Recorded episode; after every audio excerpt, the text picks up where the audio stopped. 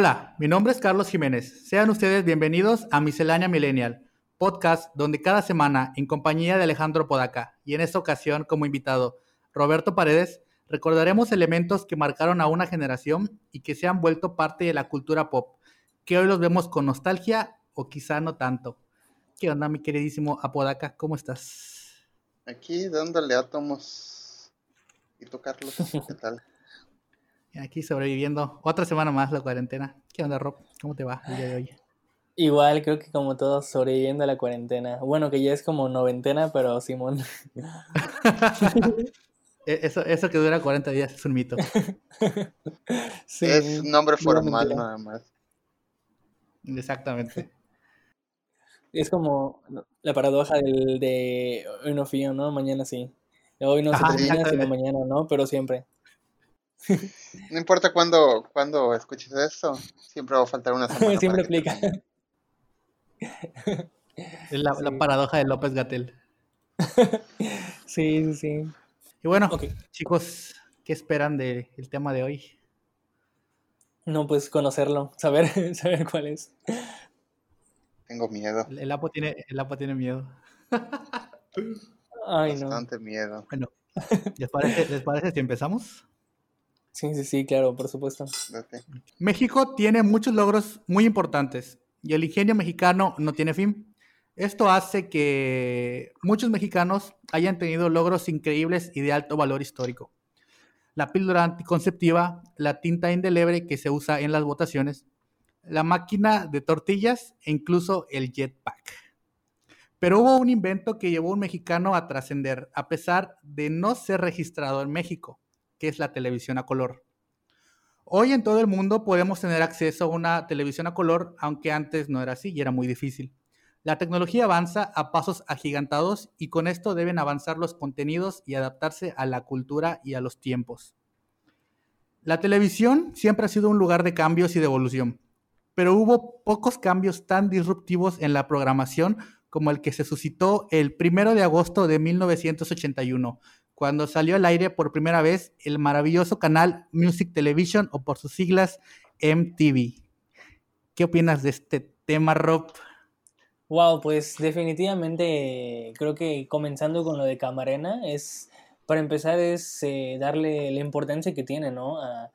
inclusive yo creo que nos ha afectado a nosotros también eh, el, este suceso conocido como la fuga de cerebros, ¿no? El, el, cual, pues bueno, esas personas que se encuentran impedimentos en su ciudad natal para poder explotar algunas ideas que ellos saben que probablemente son pues oro puro, ¿no? Como en este caso tú lo mencionaste, la televisión, la píldora, o sea, cosas que en su tiempo pues definitivamente van a ser un hito. Y pues bueno, esa gente tiene que tristemente salir del, país para buscar este apoyo, pero pues bueno, a fin de cuentas, qué bueno eh, que encuentran la manera y que, y que llega a existir, ¿no? Es una eh, enorme gracias para ellos. y pues no, del canal MTV definitivamente es que, como tú lo dijiste, creo que la época dorada de MTV marcó la generación de mucha gente. Apo, ¿qué opinas? ¿Qué, qué recuerdos te eh, trae MTV? MTV en TV mm, me trae especiales recuerdos de si lo veías a cierta hora, podías alcanzar a ver Bob Esponja en inglés. Sí, sí, sí. Es, uno de los recuerdos más marcados que tengo. Y yo no entendía por qué pasaba eso. Y claro, era cuando MTV era Music Television. Sí. Bueno, ¿les parece si empezamos a darle? Claro. Claro, claro, por supuesto. Estamos listos. Music Television, o por sus siglas MTV, es un canal de televisión que fue originado para exponer solo ciertos géneros musicales, como pop, rock, hip hop y algunos derivados de estos. A pesar de iniciar sus transmisiones en 1981, llegó con su versión tropicalizada y especial para Latinoamérica en 1993 abriendo con la canción We Are Sudamerican Rockers de la maravillosa banda chilena Los Prisioneros. El canal empezó muy fuerte, pero fue ganando tracción. Y en 1994 tuvieron su primera grabación de un Unplugged con la agrupación Los Fabulosos Cadillacs. Pero en 1995 dieron, dieron un giro totalmente inesperado que marcaría un hito en la televisión y que revolucionaría la forma de ver este canal, las producciones originales, especialmente las animaciones. Este año se empezaría a transmitir la tan polémica y transgresora animación Vivos and Bothead. A pesar de ese, a partir de ese momento, MTV se dedicaría a producir sus propias animaciones o retransmitir animaciones, entre comillas, polémicas de otros estudios o que simplemente no podías encontrar tan fácil. Las series animadas de MTV están enfocadas en un público adulto, ya que suelen tratar temas de una manera muy escatológica, grosera o bastante subida de tono. A continuación, revisaremos algunas producciones que, a mi parecer, marcaron nuestra adolescencia y cabe destacar que estoy dejando muchas de lado, ya que el apartado de animación de MTV suele ser muy, muy, muy extenso. ¿Qué opinan de las animaciones de MTV? ¿Sí les recuerdan? Sí, por supuesto. De hecho, creo que en general, eh, cuando tenía esa edad, básicamente que fue el momento cuando fue la época de oro de MTV y cuando más veía la televisión, creo que definitivamente la animación era lo que más veía. No, en ese tiempo no me, no me llamaba mucho los live actions o las series, digamos, americana, comedia, lo que sea, sino estaba más, yo creo, metido en la animación. Entonces yo creo que en ese momento era pues a lo que más le dedicaba tiempo. Entonces, en definitiva, sí fue algo que me marcó. Eh, yo creo que una contribución muy importante de MTV fue dar animación para adultos cuando Adult Swim dejó de existir. Claro. Este, porque la animación para adultos es, es, más importante a mi punto de vista que inclusive la infantil. Porque los adultos sueltan más dinero más dineros que un niño. Entonces, en, TV se encargó durante mucho tiempo en ser eh, pues una mezcla entre Comedy Central antes de que llegara a, a, Latinoamérica y Adult Swim. Eh, si tenías cable, claro. Sí, sí, tenías cable. Era lo fundamental. Bueno, ¿les parece si empezamos a revisar las series más emblemáticas? Claro. sí, claro, claro. empezamos con como comenté, la que inició todo, Vivos and Bothead. Eh, la serie, que no era serie en un, inicio, era, eh, era un corto, eh, va básicamente de Vivos y Bothead, como lo dice el título, un par de adolescentes rebeldes que conversan mientras ven videos musicales. Mientras la trama se desarrolla, nos muestra las aventuras de este dúo y cómo desafían a la autoridad y son groseros y sexuales con prácticamente todo lo que produzca sombra. Sí, sí recuerdan. Creo que al, mencionar esta serie a todos les, viene a la mente la vocecita, ¿no? La vocecita de, de, Vivos o de Bothead y cómo se reían, que era una risa bastante... todo cabrón.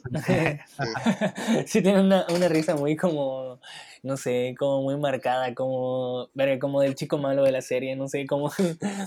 Creo que todo lo de la serie... De Randall. Eh, todo lo de la serie era muy marcado, o sea tanto el estilo de los personajes, el estilo de animación, las voces, lo que pasaba, eh, al punto en que era bizarro de una manera buena.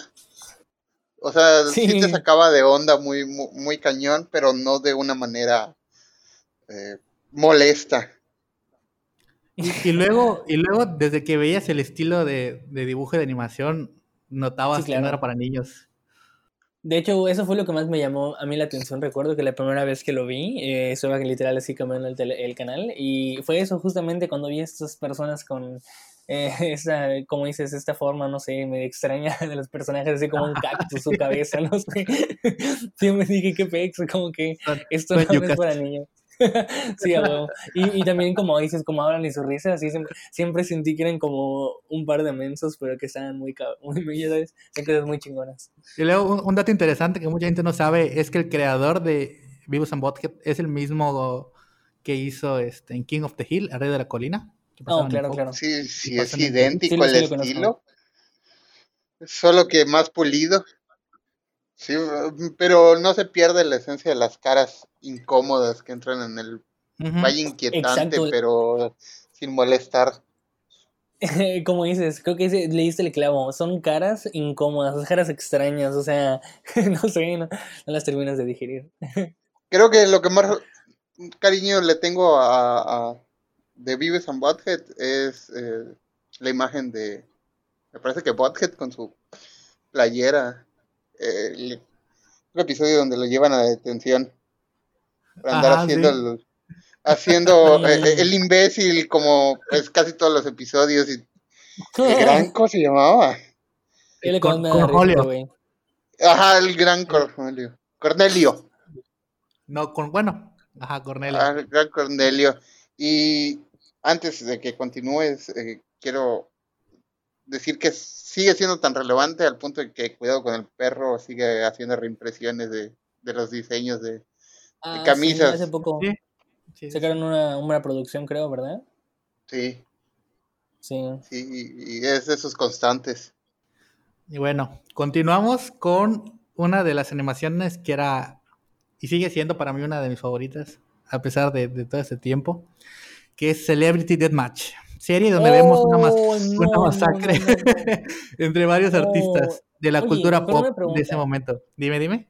O eso, en ese caso, por ejemplo, Celebrity, eh, digo, es animación, pero, o sea, lleva animación, pero igual es en parte como stop motion, entonces es como una mezcla un poco extraña, ¿verdad? O sea, como... Es que el stop motion es animación.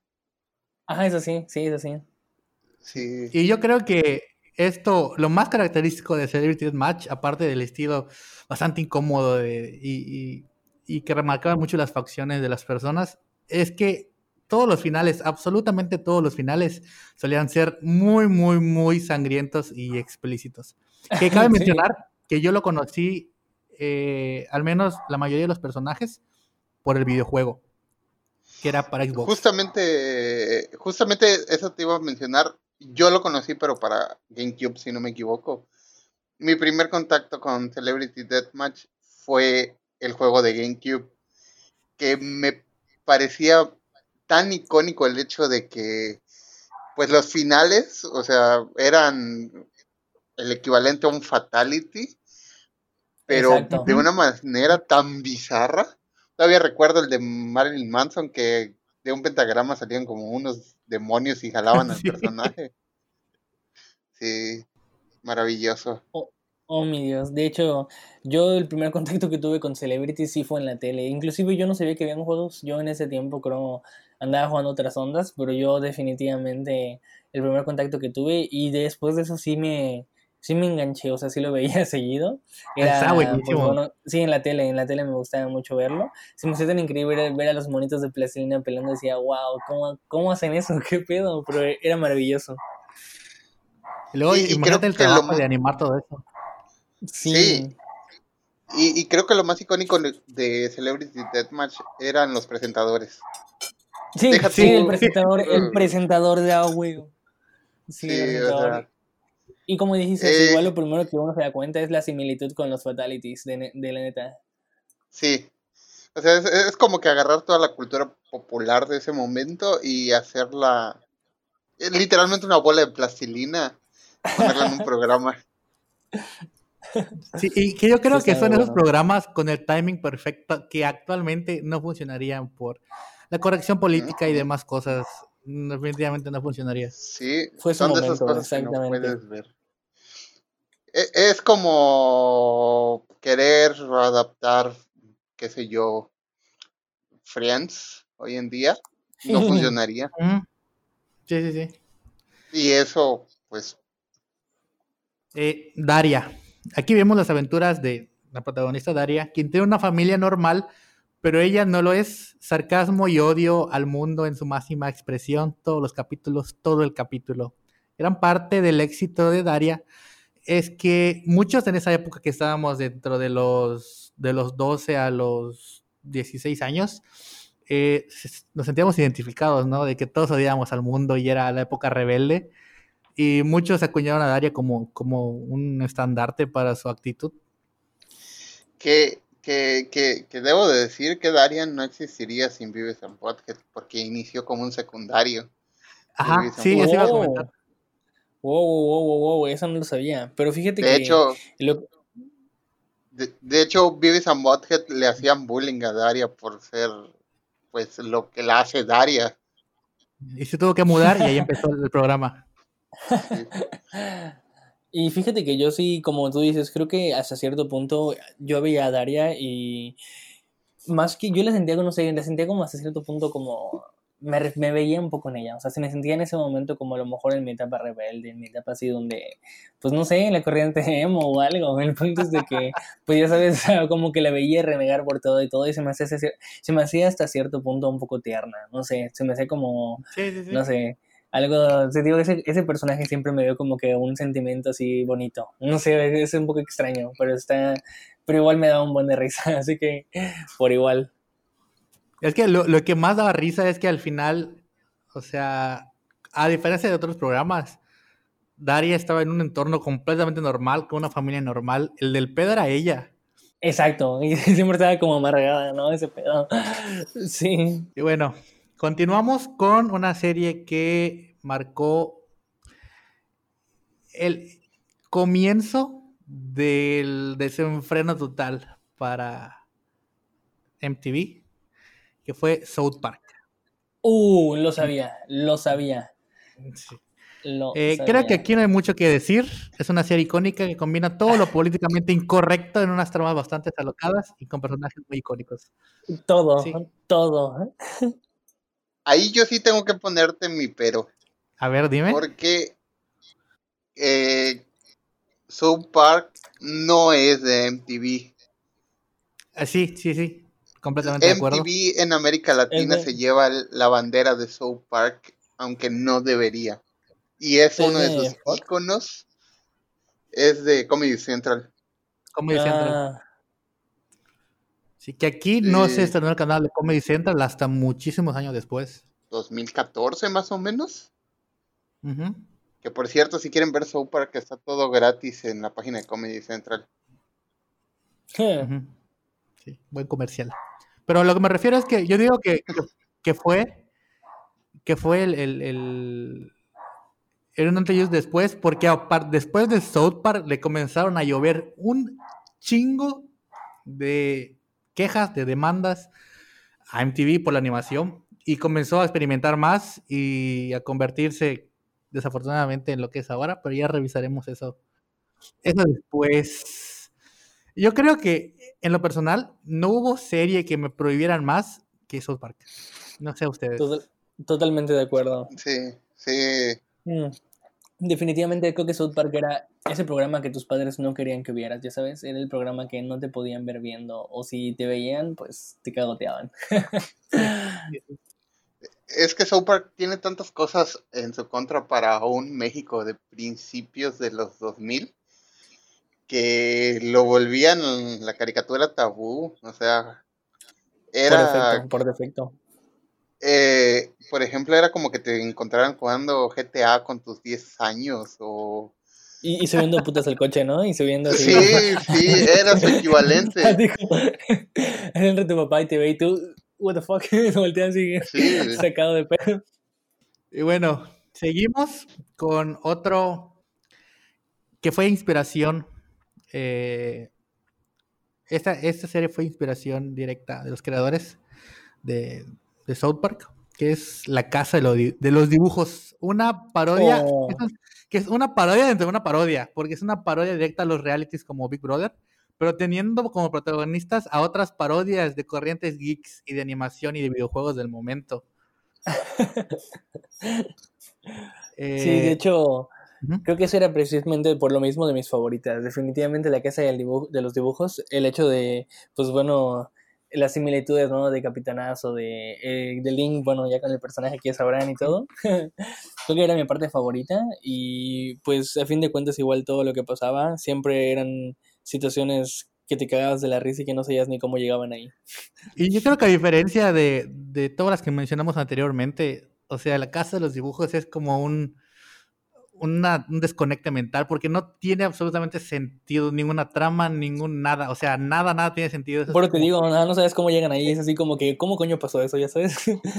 Es, una parodia llevada al extremo. De hecho, recuerdo haber visto una entrevista de la actriz de doblaje que hacía la que es la parodia de Betty Boop eh, diciendo que después de grabar sus líneas para la Casa de los Dibujos se sentía muy mal porque ella no hablaba así. O sea, no era, no era ella la que estaba hablando y pues eh, recordarán, eh, ese personaje es, es, toda una joyita. sí, sí, sí. Bueno, cada personaje tiene lo suyo, pero que se sentía sucia, o sea, literalmente, después de, de grabar. Sí, y no, me imagino que nada más de, para terminar, no me imagino qué sentirá o qué hubiera sentido la que grababa Morocha. Ah, imagínate, pero es que Morocha era más llevadera, o sea, era, era simplemente echar, el desmadre, realmente. Y hay una diferencia de edades entre las actrices de doblaje, porque una eh, en ese entonces tenía 60 años y la otra tenía 30, ah. entonces alguien de 30 se puede poner pero alguien más conservador que lo está haciendo por mera chamba. Eso sí es cierto. O sea, eh, imagínate, y, a nosotros nos llegó la versión censurada porque les metían el, el beep. No sí, recuerdan. Que en la versión original no estaba. Y que cabe, cabe destacar también que la tropicalización y, la, y la, el doblaje fue muy bueno bastante bueno. de hecho, creo que es parte de las razones por las que es tan bueno. fue muy bien doblado al español. Y es tan querido porque los personajes se embonaban muy bien. Que el que hace la voz de Shander es este, el mismo que hace la voz de Krillin, pero sí, se, sí lo puedes diferenciar de Krillin. Y el que hace la voz del capitanazo es, por ejemplo, el que hace la voz de Freezer. Y sí lo puedes despegar de los personajes porque es totalmente un papel aparte. Que, le meten ese feeling de, del personaje a un punto que alguien se sintió identificado con alguno de esos personajes en algún momento. y, y, la verdad es que yo, el, es el, o sea, el doblaje latino y en general yo pienso pues la mayoría del doblaje que es de este lado, porque ahora sí que no hablamos del de España, ¿no? Pero eh, yo pienso que la mayoría del doblaje latino es de hecho inclusive premiado por lo mismo, porque es un doblaje muy bueno.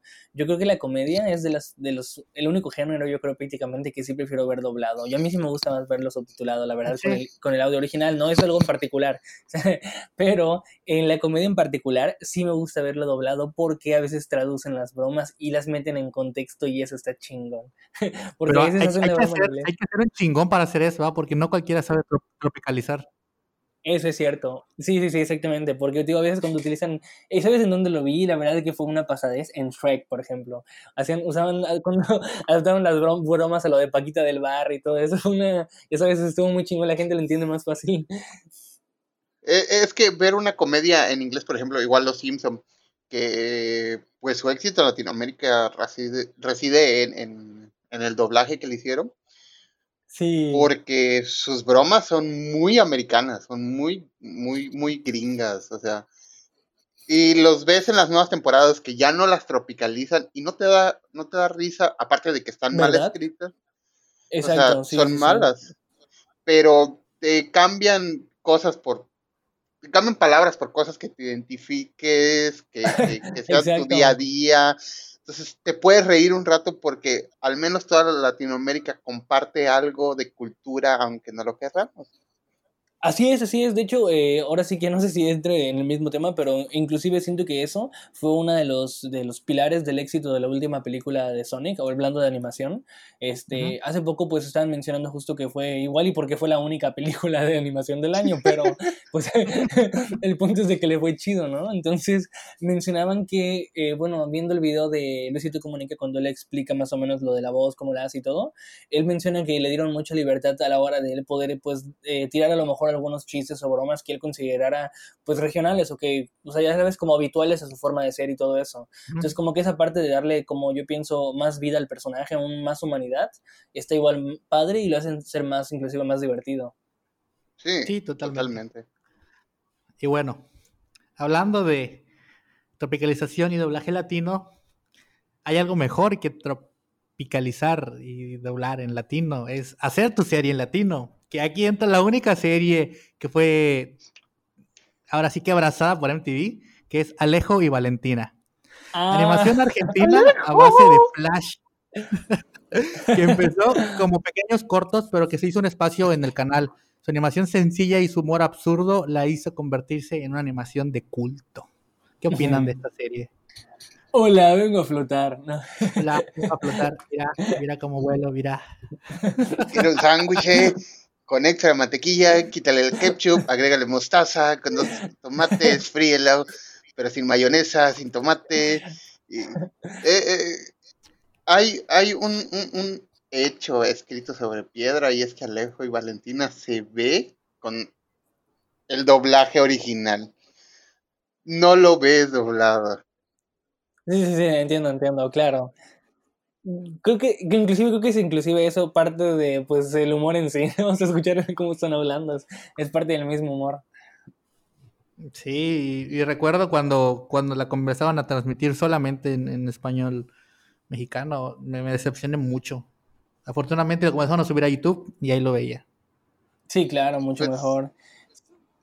La magia de Alejo y Valentina es que empezó como un proyecto en internet, entonces se podía deslindar de ese doblaje y mantener el original, eh, a diferencia de otras series.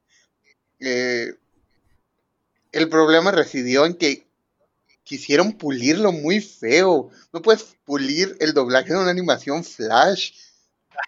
Sí. O sea, no, Y, y como, comercial, eh, el creador Alejandro Sky, Skyzula, creo que se pronuncia, está bastante activo en Instagram y sube todos los capítulos nuevos y todos a YouTube. Así que si quieren echarle un ojo a su canal, vale mucho, mucho, mucho la pena porque están prácticamente todos los capítulos, más los nuevos.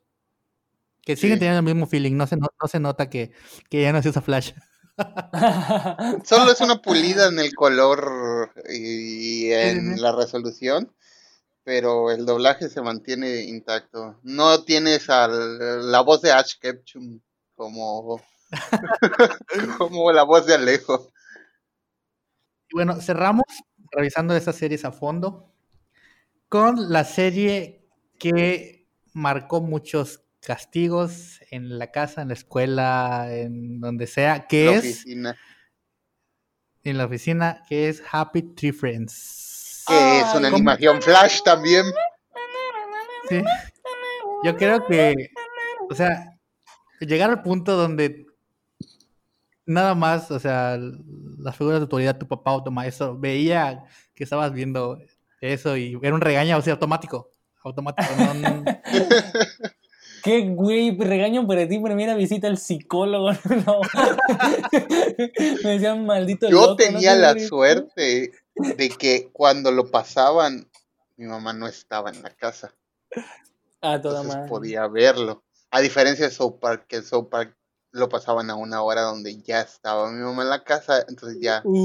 Pero Ha- Happy Tree Friends lo pasaban cuando regresaba de la escuela. Y realmente en ese entonces me cuidaba mi abuela, no ponía atención a lo que estaba viendo.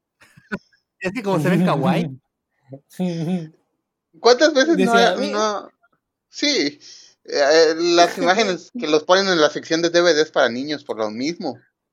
O sea, Sí. a, a primera vista no parece que vaya a haber litros y litros de sangre. Sí, Que- se acercaba, Estilo veía a los animalitos, decía, seguro es Pepa, ¿no? De hecho, Pepa tiene el mismo feeling que podría Literal. tener Happy Tree Friends, sí. Y que tiene la primera piedra quien no haya tenido un, un wallpaper en su en su Nokia o en su Sony Ericsson de Happy Tree Friends o un tema La de neta. Sí, güey, pasaban un en tema. Ajá. O un capítulo. Ajá, Sí, un capítulo igual. o mínimo la tonadita en, en MIDI. Ah, la cancioncita. Del MIDI. En ese tiempo, los polifónicos. No, no, no. Sí, Y bueno, como ya pasaron las principales, de igual manera podemos destacar series que no fueron demasiado relevantes en comparación con las anteriores, pero que sí marcaron eh, huella en el canal. Como Ion Flux, Stripperella, Clone High, Ren y Stimpy para adultos, que solo tuvo muy pocas emisiones porque fue así Eh. insta, insta baneada de todos lados. Sí. Y yo creo que la más famosa de estas series secundarias que retomó un poquito la, la animación y, y- y el estilo de la época de oro de MTV, que fue el Ugly Americans, que es buenísima. Sobre todo Ugly las primeras temporadas. Regresen Ugly Americans, por favor. Fíjate que Sí, yo sí. pienso que como tú dices, eh, como mencionabas hace rato con lo de Babies y Butthead, como que era muy marcado en ese estilo, eh, bueno, en ese tiempo, ese estilo precisamente como de dibujo que acompañaba a la comedia, ¿no? O sea, la comedia animada venía siempre como con dibujos a su vez como medio entre, ante, entre antropomorfos, pero al mismo tiempo como que no terminaban de llegar a ser humanos, ¿ya sabes? Eran raros en general. Eran raros, eran raros, exactamente. Entonces como que eso igual era parte de, de la misma comedia en sí. Pero creo que eso era igual porque era una cultura punk en la animación, porque querían destacar de lo que era pues, Así mainstream. O sea, si lo mainstream se veía pulido, se veía bien, pues las caricaturas para adultos se veían culeras o se veían desastrosas, Exacto, iban en chido, contra de la chido. norma. Exacto, exacto. Y de hecho MTV es lo que representaba, a fin de cuentas, eso fue hasta cierto punto igual su éxito, que encontraron un nicho que, no había sido tan explotado por otras, por otras pues transmisoras y así, ¿no? Y fue lo Sí, que- y en ese entonces no se salieron en lo absoluto de, de ese enfoque hacia ese nicho. No, no, para nada. Se bien. quedaron ahí, de hecho por eso siguen ahí. Eh, Sí. Antes de que pases al siguiente tema, este, creo que la serie, caricatura, animación que más destaca en animación extraña es eh, Aeon Flux. Es lo que le sigue de raro Sí. en animación. Sí, sí, Es sí. como que un anime en LSD. no, eh, Cyberpunk.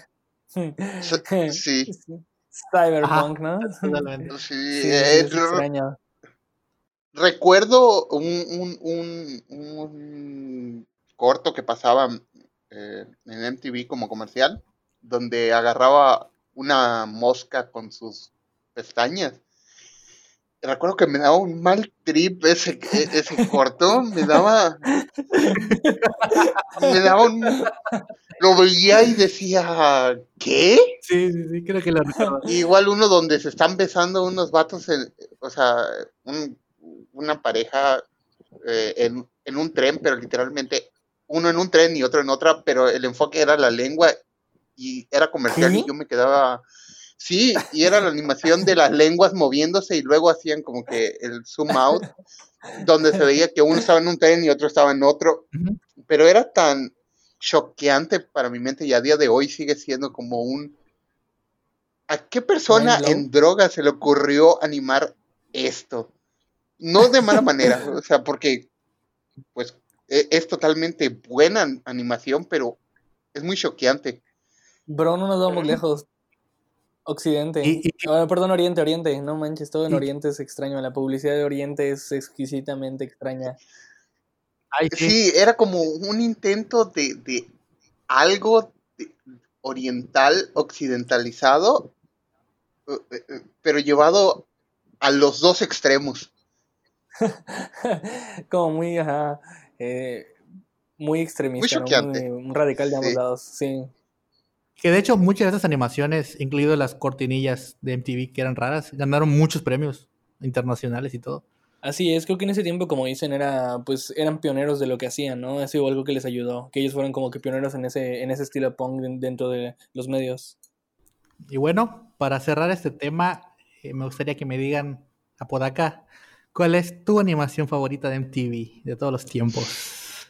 Ah,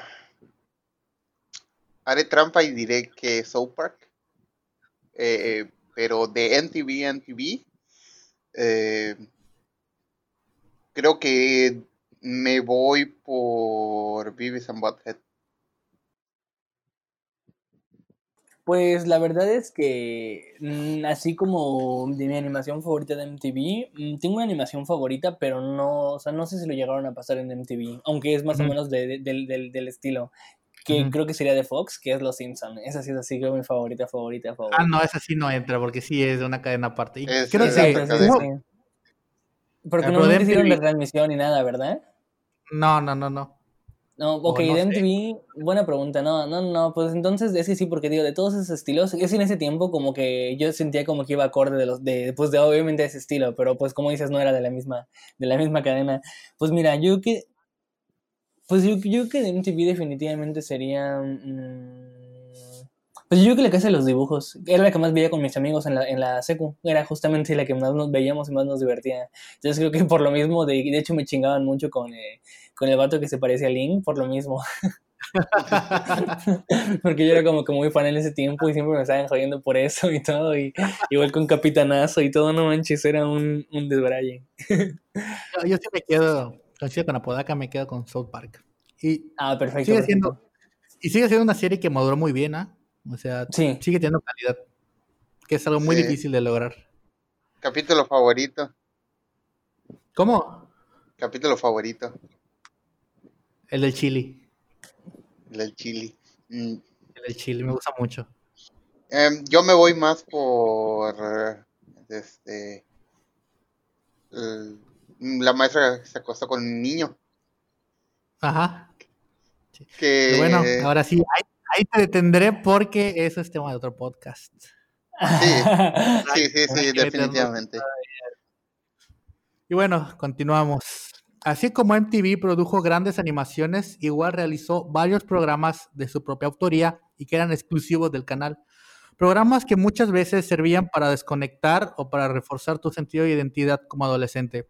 Estos programas podían ser de todo tipo, dramas tipo novela, musicales, realities, etc. A continuación revisaremos los principales programas de MTV y algunos otros que retransmitió, pero que seguramente recordamos. Empezamos. Al grito de guerra de Hi, I'm Johnny Knoxville. Welcome to Jackass. Una serie Ah. De comedia donde se mostraba al crew hacer stunts muy arriesgados y lastimándose de manera estúpida y sin sentido, porque sí, no había una razón. Y siento que es la serie más emblemática de, de- de MTV. ¿Qué opinan de Jackass, Rob? Oh, pues, ¿qué te puedo decir? Definitivamente creo que Jackass era otra de esas series donde si me encontraban viéndola me iban a... Era cita directa al psicólogo, yo creo. me decían, oye, ¿por qué te gusta ver gente lastimándose, no? y sí, definitivamente creo que era bastante divertido. Aunque, para ser honesto, creo que a mí me- más que las partes, creo que así, por así decirlo, violentas, me impactaban más las partes asquerosas. A mí creo que esa es la parte que más me, me jode y cuando hacían cosas asquerosas, la verdad es que ahí sí me hacía casi sacar el, el Ay, taco. sí. Sí. ¿Y está por acá? Yo de Jackass tengo malos recuerdos ¿Por qué? porque le daba a mis compañeritos muy malas ideas. Y esas malas ideas acabaron muy mal un par de veces. eh, Ujú. porque eh, Jackass, supongo, desde, sin duda alguna, creo que lo que más recuerdo de Jackass es eh, el carrito en el recto. Oh, Mm, sí, sí, Oh. cierto. que o- originalmente se lo ofrecieron a Estivo, pero él Ajá. dijo que en él, porque le había prometido a su papá que nunca se iba a meter cosas por él. Ah, no. por el, ani- por el ¿Qué, qué promesa tan específica para hacer a tu papá? ¿Verdad? bueno. Entonces sí. ¿Qué te puedo decir? Eran otros tiempos. De hecho. Y que, y que igual eh, hay que decir que después de Jackass, que todas las temporadas fueron buenas realmente, los protagonistas trataron de brillar eh, por solitario y nunca lo hicieron. Realmente. Johnny Knoxville sí. Ajá, fue el que más salió, fue el que más salió. sí. O De sea, hecho, proyectos y el- películas, pero con el impacto de Jackass, otro no. Ah, no, no, no, el claro. de abuelo, el del abuelo se da un tirón ahí. Ah, bueno, Eh, bueno. Este, pero puedo decir que el más relevante es la persona de estatura pequeña. No recuerdo cómo se Hmm. llama. Que tiene un puesto de Sí. tacos en Estados Unidos. Ah, no y vive en una caravana. Sí.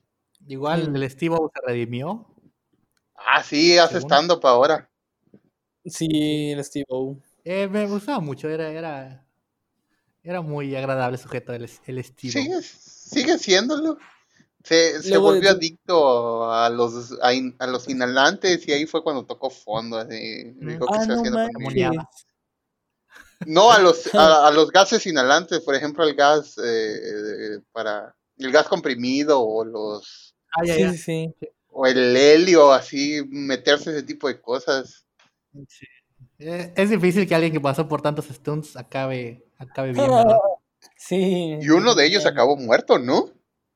Sí, de hecho, ahí, ahí fue el declive de Yacas, desde ahí, o sea, como así para abajo.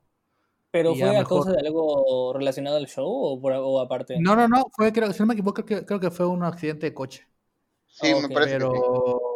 pero pues enseguida la gente vincula, vincula la muerte con. es de- era de Yacas, o sea, pues no manches. Se Sí, mató sí, sí. Por, por andar haciendo stunts. Y bueno, les voy a decir una frase, a ver si la recuerdan. Yo soy Cook, esto es Joystickeros y aquí damos Start. Ay, nostalgia desbloqueada. ¿Qué recuerdos, qué Ah. recuerdos le da Joystickeros? A ver, díganme. No, no, no, Dios mío, solamente recuerdo secundaria, o bueno, no, ¿qué secundaria? Bueno, sí, finales de secundaria, principios de prepa, definitivamente, estar en tu casa, fin de semana, amigos, LAN party, o sea, obviamente no tienen que traer las consolas, pero qué belleza, como dicen, tiempos cuando eras feliz y no lo sabías. Sí, es que, o sea, Joystickeros fue de los pocos programas en la época orientados 100% a la cultura gamer y geek. Exactamente. Que, que casualmente igual fue muy buena decisión porque eh, entró justo cuando acababa la época de la sexta generación de consolas, que era eh, el Xbox negro y, y- y la PlayStation. Y entraba la séptima generación, que era Xbox 360 y PlayStation 2. Creo fue- que, fue así, eso le ayudó mucho. el, el paso de entre una generación a otra. Y creo que es el precursor de todos los eh, programas eh, o series de YouTube o como le quieran decir que hablan de videojuegos hoy en día. O sea, siento que fue un Sí. programa que vino y marcó un antes y un precursor. después, porque de- antes, eh, sí, antes tenías Nintenderos, eh, tenías ese que tenían en el canal 11 que era narrado por un robot, no sé si lo recuerden. Cybernet. Cybernet, ajá, que igual hablaba de videojuegos, pero yo y Siqueros era más para la chaviza, o sea, más para el morrito Además que se era acababa de comprar Gears. Hmm. Ajá. sí. Y luego realmente fue un programa muy completo, o sea, tenía entrevistas, reseñas, trucos, tops, o sea, era de todo y sobre un solo tema, que bastante bueno. Era la trucoteca cuando no tenías internet. Sí, la- exactamente, la trucoteca, me acuerdo claramente de la buena trucoteca. Sí, de hecho, y fíjate que otra cosa que le ayudó bastante, yo creo, además a Nintenderos es de que. Joystickeros, perdón, es este de que. eh, siempre la comunidad, la comunidad gamer, siento que ha sido, es una comunidad hasta cierto punto integrada, o sea, es una comunidad que eh, fácilmente abraza a, a cosas que van hacia esa comunidad, el contenido, todo eso, como que son muy, muy receptivos. Entonces, esos que son precursores que apenas están comenzando y pues la gente, los, yo pienso que eso fue propicio a que lo tomaran de una manera tan positiva. Y, y también, y también cabe destacar que Abacuc era muy buen presentador y yo siento que Sí. caía muy bien. Era, era de, de- de ese tipo de, de persona que sí te gustaría ser amigo. Sí, sí, tiene, por eso, Bueno. por eso como decíamos. ujú. Al menos lo que presentaba ante cámara, eso era. Bueno, sí, No, sí, y- sí, exactamente. Soy youtuber y todo, y sigo con el mismo feeling y estilo, así que Se hizo youtuber. bastante chévere. Sí. ¿no? Buena evolución. Es, es una evolución muy orgánica, o sea, Sí, y aparte, o sea, ese mercado de los videojuegos siempre va en aumento, no hay como que una disminución. No, y de hecho, realmente, del, de, los, de la industria del entretenimiento, los videojuegos es, es el, es el líder, o sea, es lo que va a la cabeza por el momento. y en el tiempo ese creo que iba a la par de la idea de ser outsiders o estar con lo punk, con lo antisocial, porque pues eh, la comunidad gamer en sí no fue aceptada tan bien hasta, ¿qué será? ¿Hace cinco años? El Entonces- clásico, son los Nintendos. Sí, sí. Está- Entonces, El Atari. como, como, como decía Robert, eh, eh, la comunidad gamer lo abrazó porque era lo que tenían y aparte que era Exacto. de buena calidad, o sea, no, no era un copy pega de taringa. Y bueno, continuamos con otra serie muy emblemática, que es Enchúlame la máquina o Be My Ride. Programa donde seleccionaban a alguien necesitado y le hacían un tuning completo a su coche. Desde cambios menores hasta las siempre recordables y muy famosas pantallas con consola en el asiento trasero. Ese güey metía pantallas hasta en donde no. Estaba muy chingón ese programa. A mí me gustaba mucho, me gustaba mucho eh, Pima Ride y eh, soy un low key fan de los coches, sobre todo del juego de carreras y, del tuning. Este, no tunearía mi coche, pero me gusta verlo. este, no sé, le, tengo mucho cariño a, a Pima Ride y que creo que tampoco tuvo una, una muerte mala se acabó cuando se acabó y la mayoría de temporadas fueron, fueron buenas. ¿Tú qué recuerdas de Be My Right por acá? ¿Te gustaba? Yo te dejo mal ahí porque yo no lo vi. Yo vine a conocer eh, ese tipo de programas con. Eh, ¿Cómo se llamaba? Overhauling. No, la, la, versión de TV Azteca que, les, que le hicieron. Ay, sí, qué, qué horror. la nave. No. la nave. la nave, sí. Sí, sí, sí. Yo la verdad, pues fan de los carros no soy, pero tampoco me desagradan. Pero mi primer contacto con ese tipo de programas fue en Chelame la nave, que a mí se me hacía de muy mal gusto. Se sentía muy forzado todo. Muy fake, ¿no? Ajá, muy fake. Sí. Entonces, cuando yo pasando por el, canal veía que había anuncios, yo lo relacionaba con el de TV Azteca y decía, Nel, no, no, no, no voy a gastar mi tiempo viendo eso. Hasta años después fue que me enteré que eran pues programas distintos. No, y el, y el MTV era buenísimo en comparación al mexicano, que era, un asco. sí, no, de hecho, fíjate que el de Enchulame, a, mí sí me, o sea, ahora sí que en ese momento no estaba tan metido yo creo como en esta parte de los coches, sin embargo, sí me entretenía y me gustaba más por la parte como dices de que este güey siempre le metía cuanta cosa a los eh, eh, O sea, como, como niño solo le veías a ver como que, a ver qué mamá le pone ahora. Y decías, y pensabas, güey, cuando sea grande tenga mi coche, quiero que tenga mi Xbox en la parte de atrás.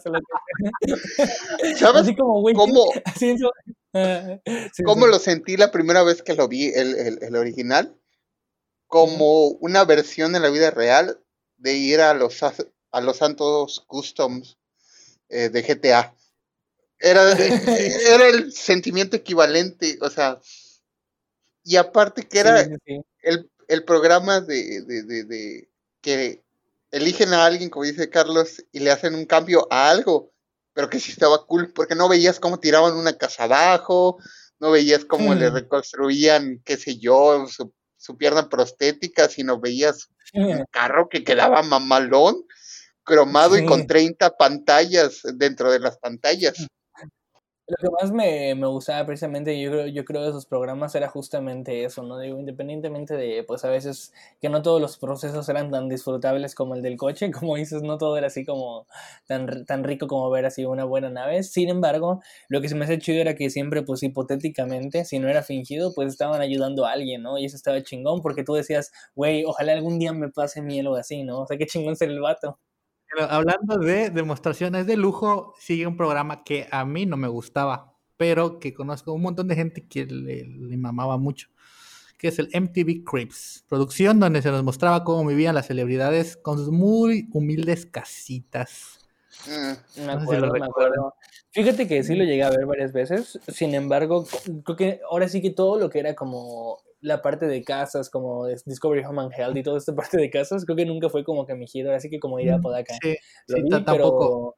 Ajá, nunca sí fue. Y, y, creo que está chido ver las casas de esta gente, pero pues al mismo tiempo como que te da música, una así como que sensación, no sé, no tan dulce. Eh, eh, eh. Agridulce, agridulce, exacto, es un agridulce, un sentimiento agridulce. ¿Para qué me quieren hacer sentir miserable? De que ellos tienen más que yo, o sea...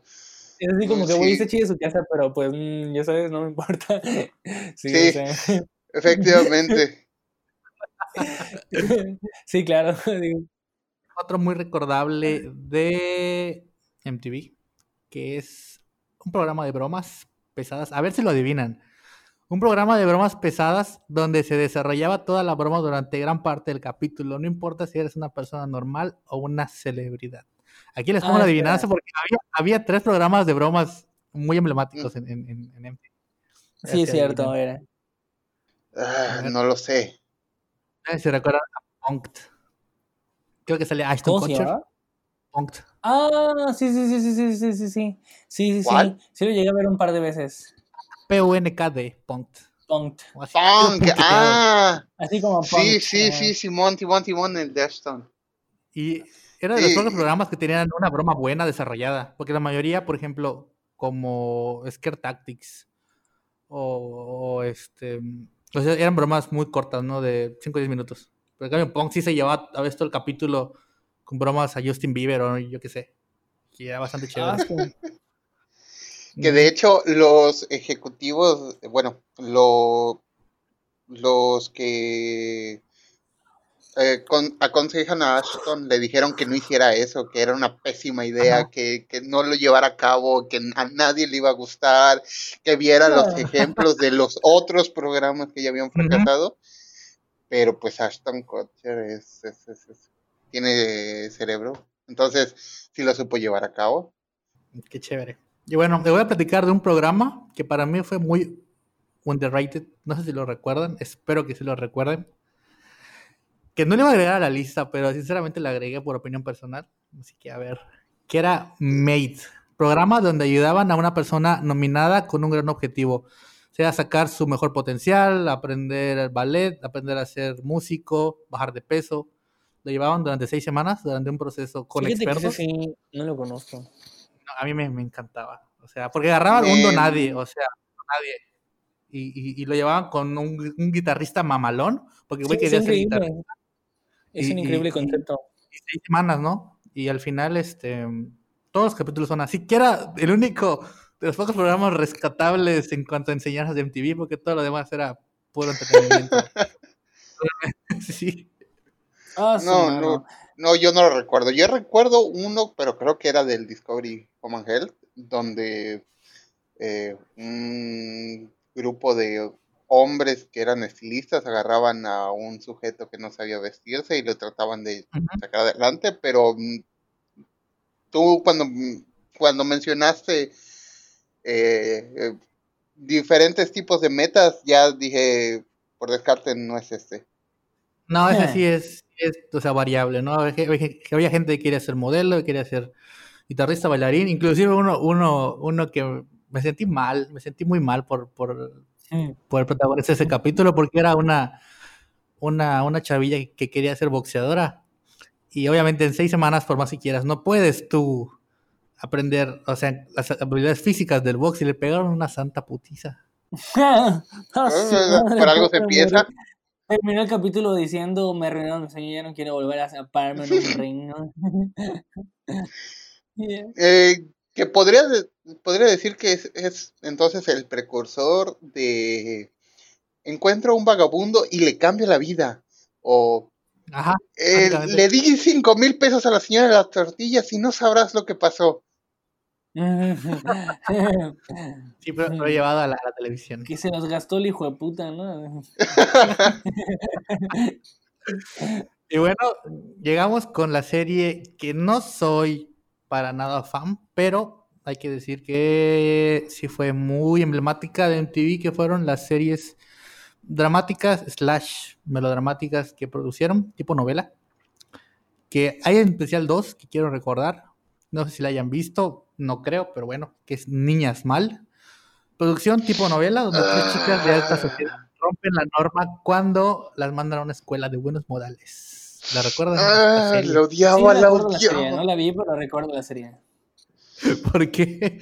La odiaba. Ah, hubo un periodo en que todos los de mi secundaria, bueno, todas la- las niñas de mi secundaria y uno que otro chavillo ahí para quedar bien, se querían creer los protagonistas de esa serie. Así como pasó con Rebelde, pasó con Niñas Ajá. Mal.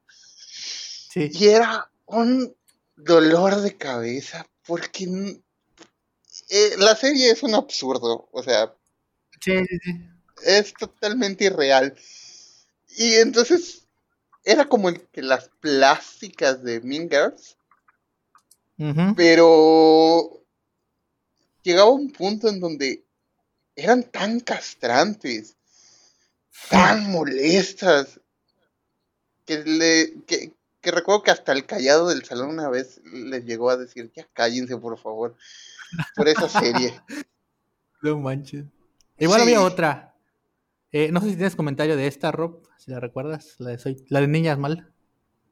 Ah, de Niñas Mal, yo recuerdo como dice Apo, que mm, eh, me recordaba un poco como a la peli de estas chicas, las chicas pesadas, pero realmente nunca, nunca la vi como dice él. ahora sí que yo siento, la verdad para serte honesto, cuando era niño, estaba, ahora sí, era, era niño chico de superhéroes, nunca vi nada así como, así como rebelde o lo más, creo que lo más que así que vi fue Winx, ya sabes.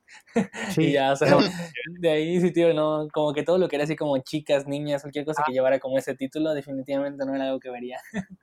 Igual hay uno, eh, que es la otra que quiero mencionar, que no fue tan, entre comillas, basura como Niñas Mal, que realmente es la serie genérica, pero que tenía buena producción, que es la de Soy tu fan.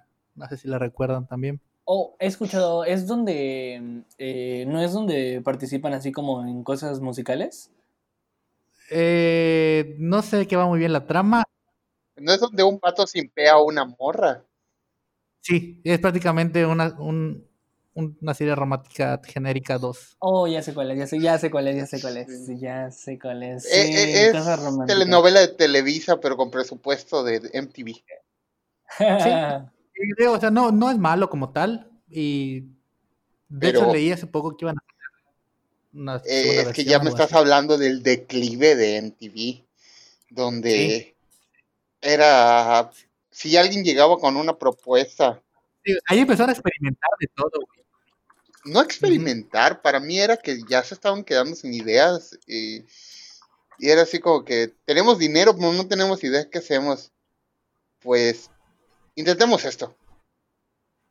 O llegaba alguien y les vendía una idea y lo compraban y lo intentaban, pero... y no, hubo ninguna, ninguna serie de ese tipo, o sea, producción 100% eh, propia con, con eh, nivel cinematográfico que destacara mucho, o sea, más que esas dos, así que por algo fue, ¿no? Y bueno, hay muchos programas que no fueron tan relevantes en su tiempo, pero que sí las recordamos con nostalgia. Y esto ya, esto fue después de la apertura de MTV. Este, nótese como apertura, después que comenzaron a meter de todo tipo de cosas eh, internacionales, que son series como esta primera me gustaba mucho, que era The Dudsons, que eran como el Jackass europeo. No me acuerdo si era finlandés o noruego, pero me gustaba mucho. Era la misma teoría. Sí, sí. eh, Catfish, Fear Factor. Catfish increíble. Fear Factor eh, increíble. Bueno, sí. Pero la primera temporada, la segunda era así como que. Catfish es el exponiendo infieles de su generación. Exactamente, pero con como se veía menos fake. Yo siento que es así, bastante pero exactamente. Y con buena actuación, bro, que era lo principal. O sea, ahí sí se notó, o sea, parecía como que de verdad se le estaban creyendo, ¿no? Como en esos que se ve así como, solo págame mi cheque y ya me voy, ¿sabes? Eh, series que comenzaron, como dice Apodaca, a marcar el declive de MTV como Jersey Shore y Ridiculousness y otras que siempre estuvieron ahí, que siempre estuvieron ahí, pero que no, no marcaron un granito como My Super Sweet 16 o Quiero mis 15. ¡Ah! No. No, no, no. no. Yo recuerdo, recuerdo con mucha tristeza, puedo decir, que ver lo que era mm, ese programa mm, de Mis Dulces 16, recuerdo que la primera vez que lo, que lo vi dije, neta, o sea, neta, e, esto me están pasando. Y yo como morro, todo mecoy de que te consumía lo que fuera, sabía que eso era malo. Sí. Y, y creo que Robert coincide conmigo porque los dos hicimos la misma reacción al mismo tiempo. Sí, definitivamente. Creo que eso, todo, era toda la parte de la programación que no veía ni vería. o sea, sí, me gustaba, pero... Hay dos series que eran muy under, entre comillas, duraron muy poco, pero que quiero comentarlas a ver si ustedes las recuerdan. Que para mí eran un deleite. Para, como número uno, los hinchapelotas. No sé si la recuerdan. Ay, sí, estaba buenísimo. Estaba, era de bromas callejeras, era buenísimo. Una, estaban muy chidas. Era de bromas, pero bromas casuales. Bromas casuales. Sí, eran bromas, exacto. chingar gente, güey. Ajá, y querían ver, hipotéticamente se llamaban los pelotas porque querían ver qué tanto aguantaba la gente, o sea, cuánto, cuál era su tolerancia que los jodan. y alguna gente pues se enchiviaba rápido. imagínate el nivel de ya le que te está picando con un palito media hora, güey, a ese nivel. sí, estaba muy bueno, la verdad, sí me gustaba un chingo. Y había otro que es el más under de todas las que mencioné, que a ver si lo recuerdan, que a mí me mamaba, que era The Andy Milonaki Show. No sé si lo recuerdan. What the fuck, Nel?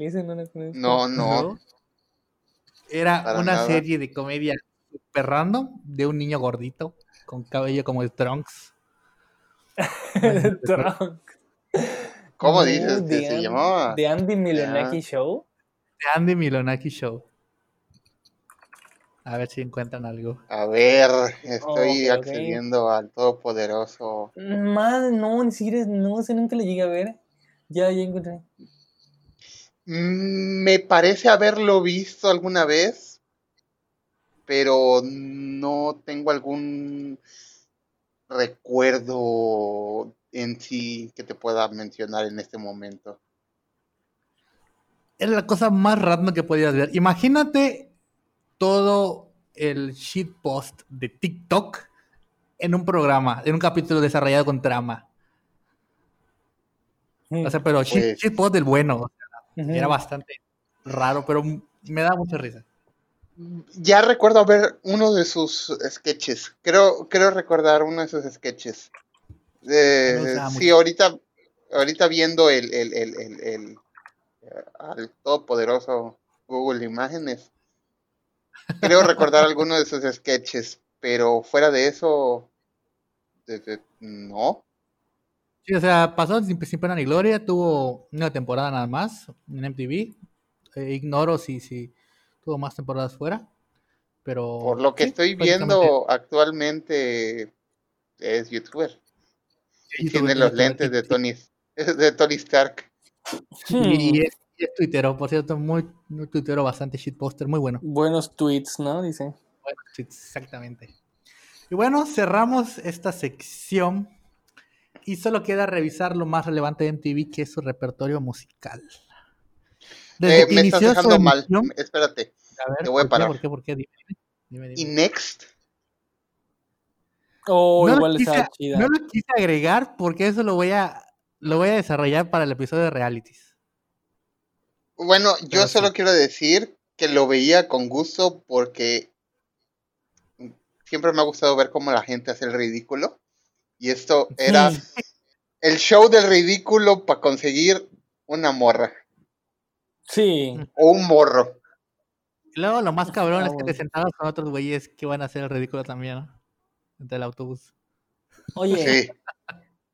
Oye, ¿y Scarred? Lo mencioné dentro de las de las que pasaron ni pena ni gloria, porque Scar también tuvo muy pocas eh, temporadas y emisiones en, en, en, este, en MTV, que sí fue muy bueno, pero por la cantidad de emisión lo, lo ignoré como principal. Sí, sí, te entiendo, te entiendo. Sí, porque era de mis favoritos, pero como dices, realmente fue muy corto. Sí, fue muy corto. Que eran buenísimas bromas, pero no, o sea, eran bromas que no manches, o sea, le podían dar un paro cardíaco a alguien, qué miedo. sí. Sí, Sí, sí, literalmente son los precursores. No, no, no, estoy, estoy, confundiendo, estoy confundiendo. Estoy diciendo Fear Factor. Scar era donde se daban. Sí, yo sí, eh, exactamente, Scar es donde se dejaban cicatrices, o sea que eran accidentes en patineta y todo eso. Sí, para mí era muy incómodo de ver, lo veía 10 minutos y ya tenía... Es lo que te decir, es que mira, es lo que te decir, si te soy honesto, era algo como, digamos, no sé, medio gutural, ¿no? No era algo muy placentero, no era como algo disfrutable, pero era como morbo. ¿Quieres ver el verga? No, ese es el programa donde un güey salió en teleabierta y se abrió la bolsa de los testículos. Casi, casi, sí, sí, sí, sí, ese güey, lo que te digo. Ese, Lo presentaba el weón de Papa Roach, el vocalista de Papa Roach. Sí, el de Larry sí, sí. Ese mero. Pero igual, o sea, tuvo muy poco porque obviamente no van a seguirle un programa así en, en televisión. Sí, claro. Actualmente además, estaría muy mal visto. Sí, no manches, o sea, televisar cómo se parte la madre de la gente. Todavía recuerdo una, una que, que nunca se va a olvidar, que es un güey que iba en patineta. Como el 90% de, de, de contenido yo- de- del programa, este, que se caía, pero me, me trae nostalgia porque fue muy similar a como yo me caí, que me rompí el brazo. Él se cayó y ¡Hala! también se rompió el brazo, pero también se Ah. dislocó el codo y como que hacía como un muñequito así, Ah. todos esos muñecos articulados que puedes doblar. Así, Sí, sí, horrible. ya sé cuál dices. Ah, eh, eh, eh, sí. era, sí, co- coincido con Robert, de que solo lo podías ver un ratito y lo tenías que... Sí, digo, era por morbo, no era disfrutable, la neta. Sí. No era disfrutable. A ver, bueno, ahora sí, solo queda por revisar el repertorio musical, que desde que inició su emisión ha sufrido muchos, muchos, muchos cambios, pero sin duda podemos definir una época de oro de este canal donde la mayoría de los videos musicales eran de calidad y sobre todo enfocados en un solo segmento muy específico de escuchas o de viewers. Algunos programas relevantes que realmente eh, la rotación de programas musicales de MTV ha sido un montón. Solo me gustaría mencionarlos así. En cuanto a los programas, el repertorio, ahorita lo revisamos. Pero los programas eh, más relevantes eh, de, de la época de oro fueron, a ver si los recuerdan, los 10 más pedidos, top Uy, 20 bro, ideología. No sé si recuerdan. Sí, Recuerdo sí, los los 10 10 más más pedidos pedidos. era mi favorito.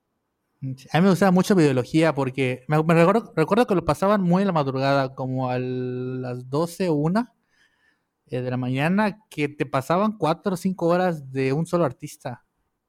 Y era Sí. bastante, chévere, bastante chévere. Eh, Sí, creo sí. que eso evolucionó a, a ser, ¿cómo se llama? Lo que hoy es en día el MTV música. Ajá. Eh, ya ves que se dividió MTV en el declive como en cuatro. Creo que los 10 más pedidos evolucionó al MTV música. Sí, ahorita hay un montón de programas.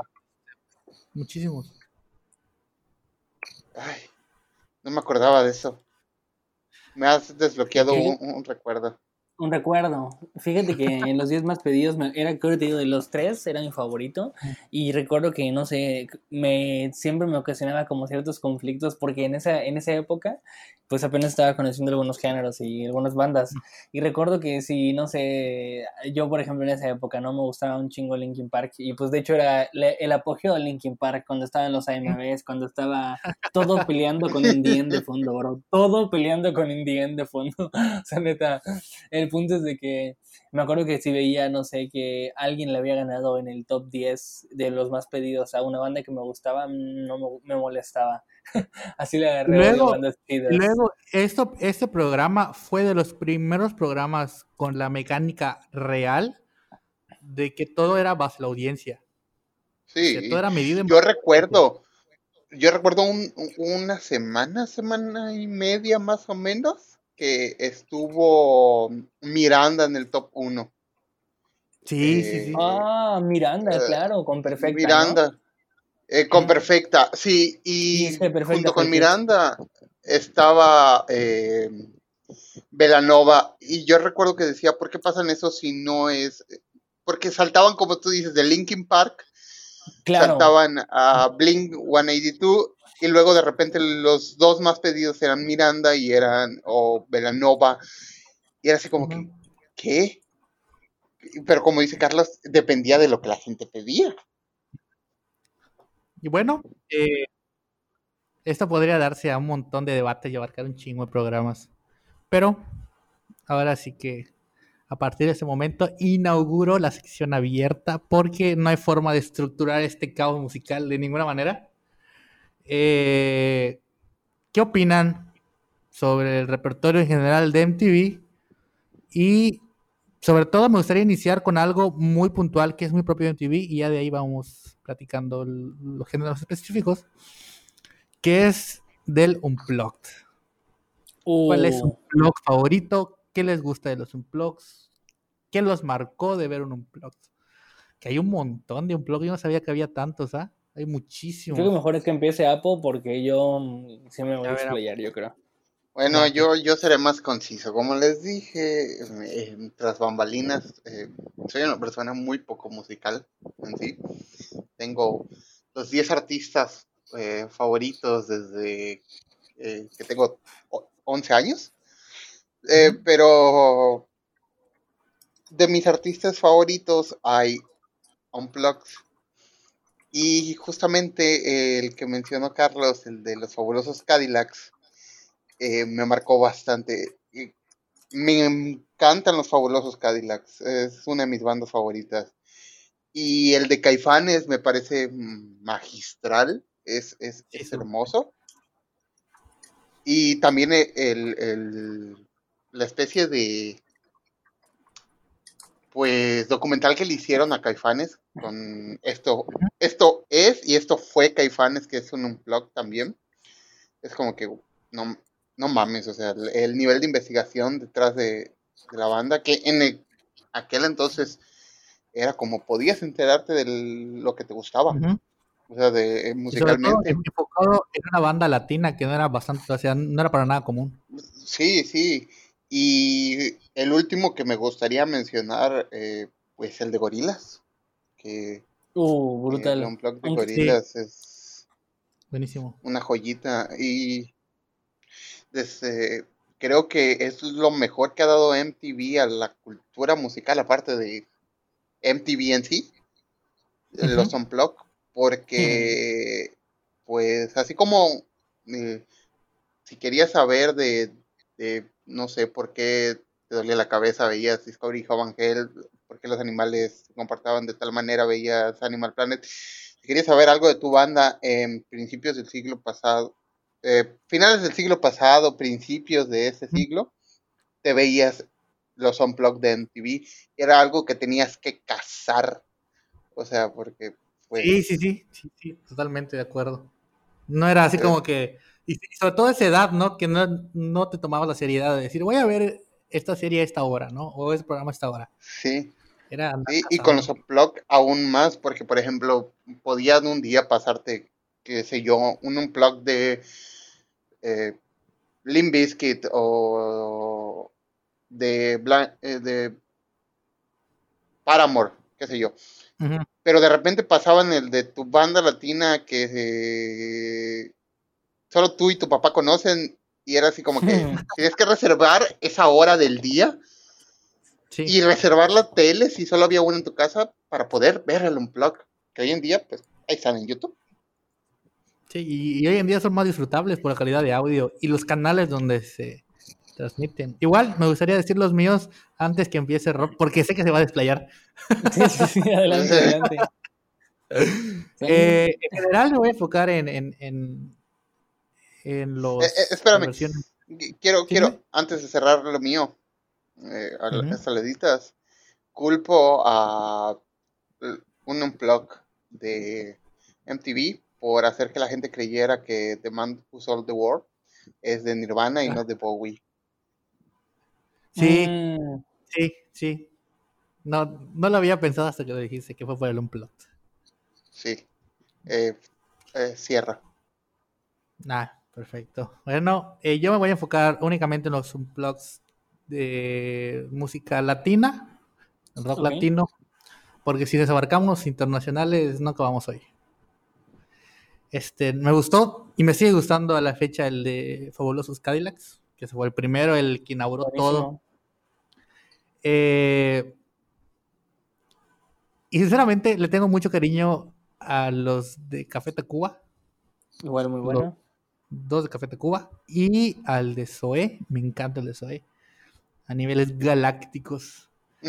Este, y hay otros que son disfrutables, ¿no? Pero que yo no diría que me marcaron, como el, el de Aterciopelados, este, que me gusta, pero no, no es como que diga, soy, soy, soy big fan.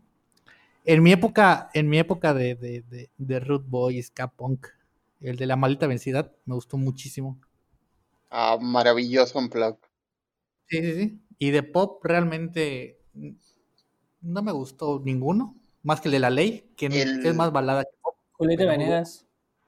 El de Julieta, ese iba a decir, es una joyita. Sí, sí, sí, sí, coincido. Este, yo creo que el primer unplug que escuché, o sea, que yo dije, es un unplug le voy a ver, fue el de la ley. Lástima, que ese, oh, sí, sí, sí. Lástima que ese grupo no, no, este, no trascendió hasta la fecha. Eso hubiera estado re chévere. Y pues, prácticamente, el de Panda no me gustó tanto. Eh, Panda. Ah, igual el de Kinky me gusta mucho, ¿ah? El de Kinky me gusta mucho, mucho, mucho. Brutal. Que es una banda muy underrated a la fecha. No me gusta Kinky.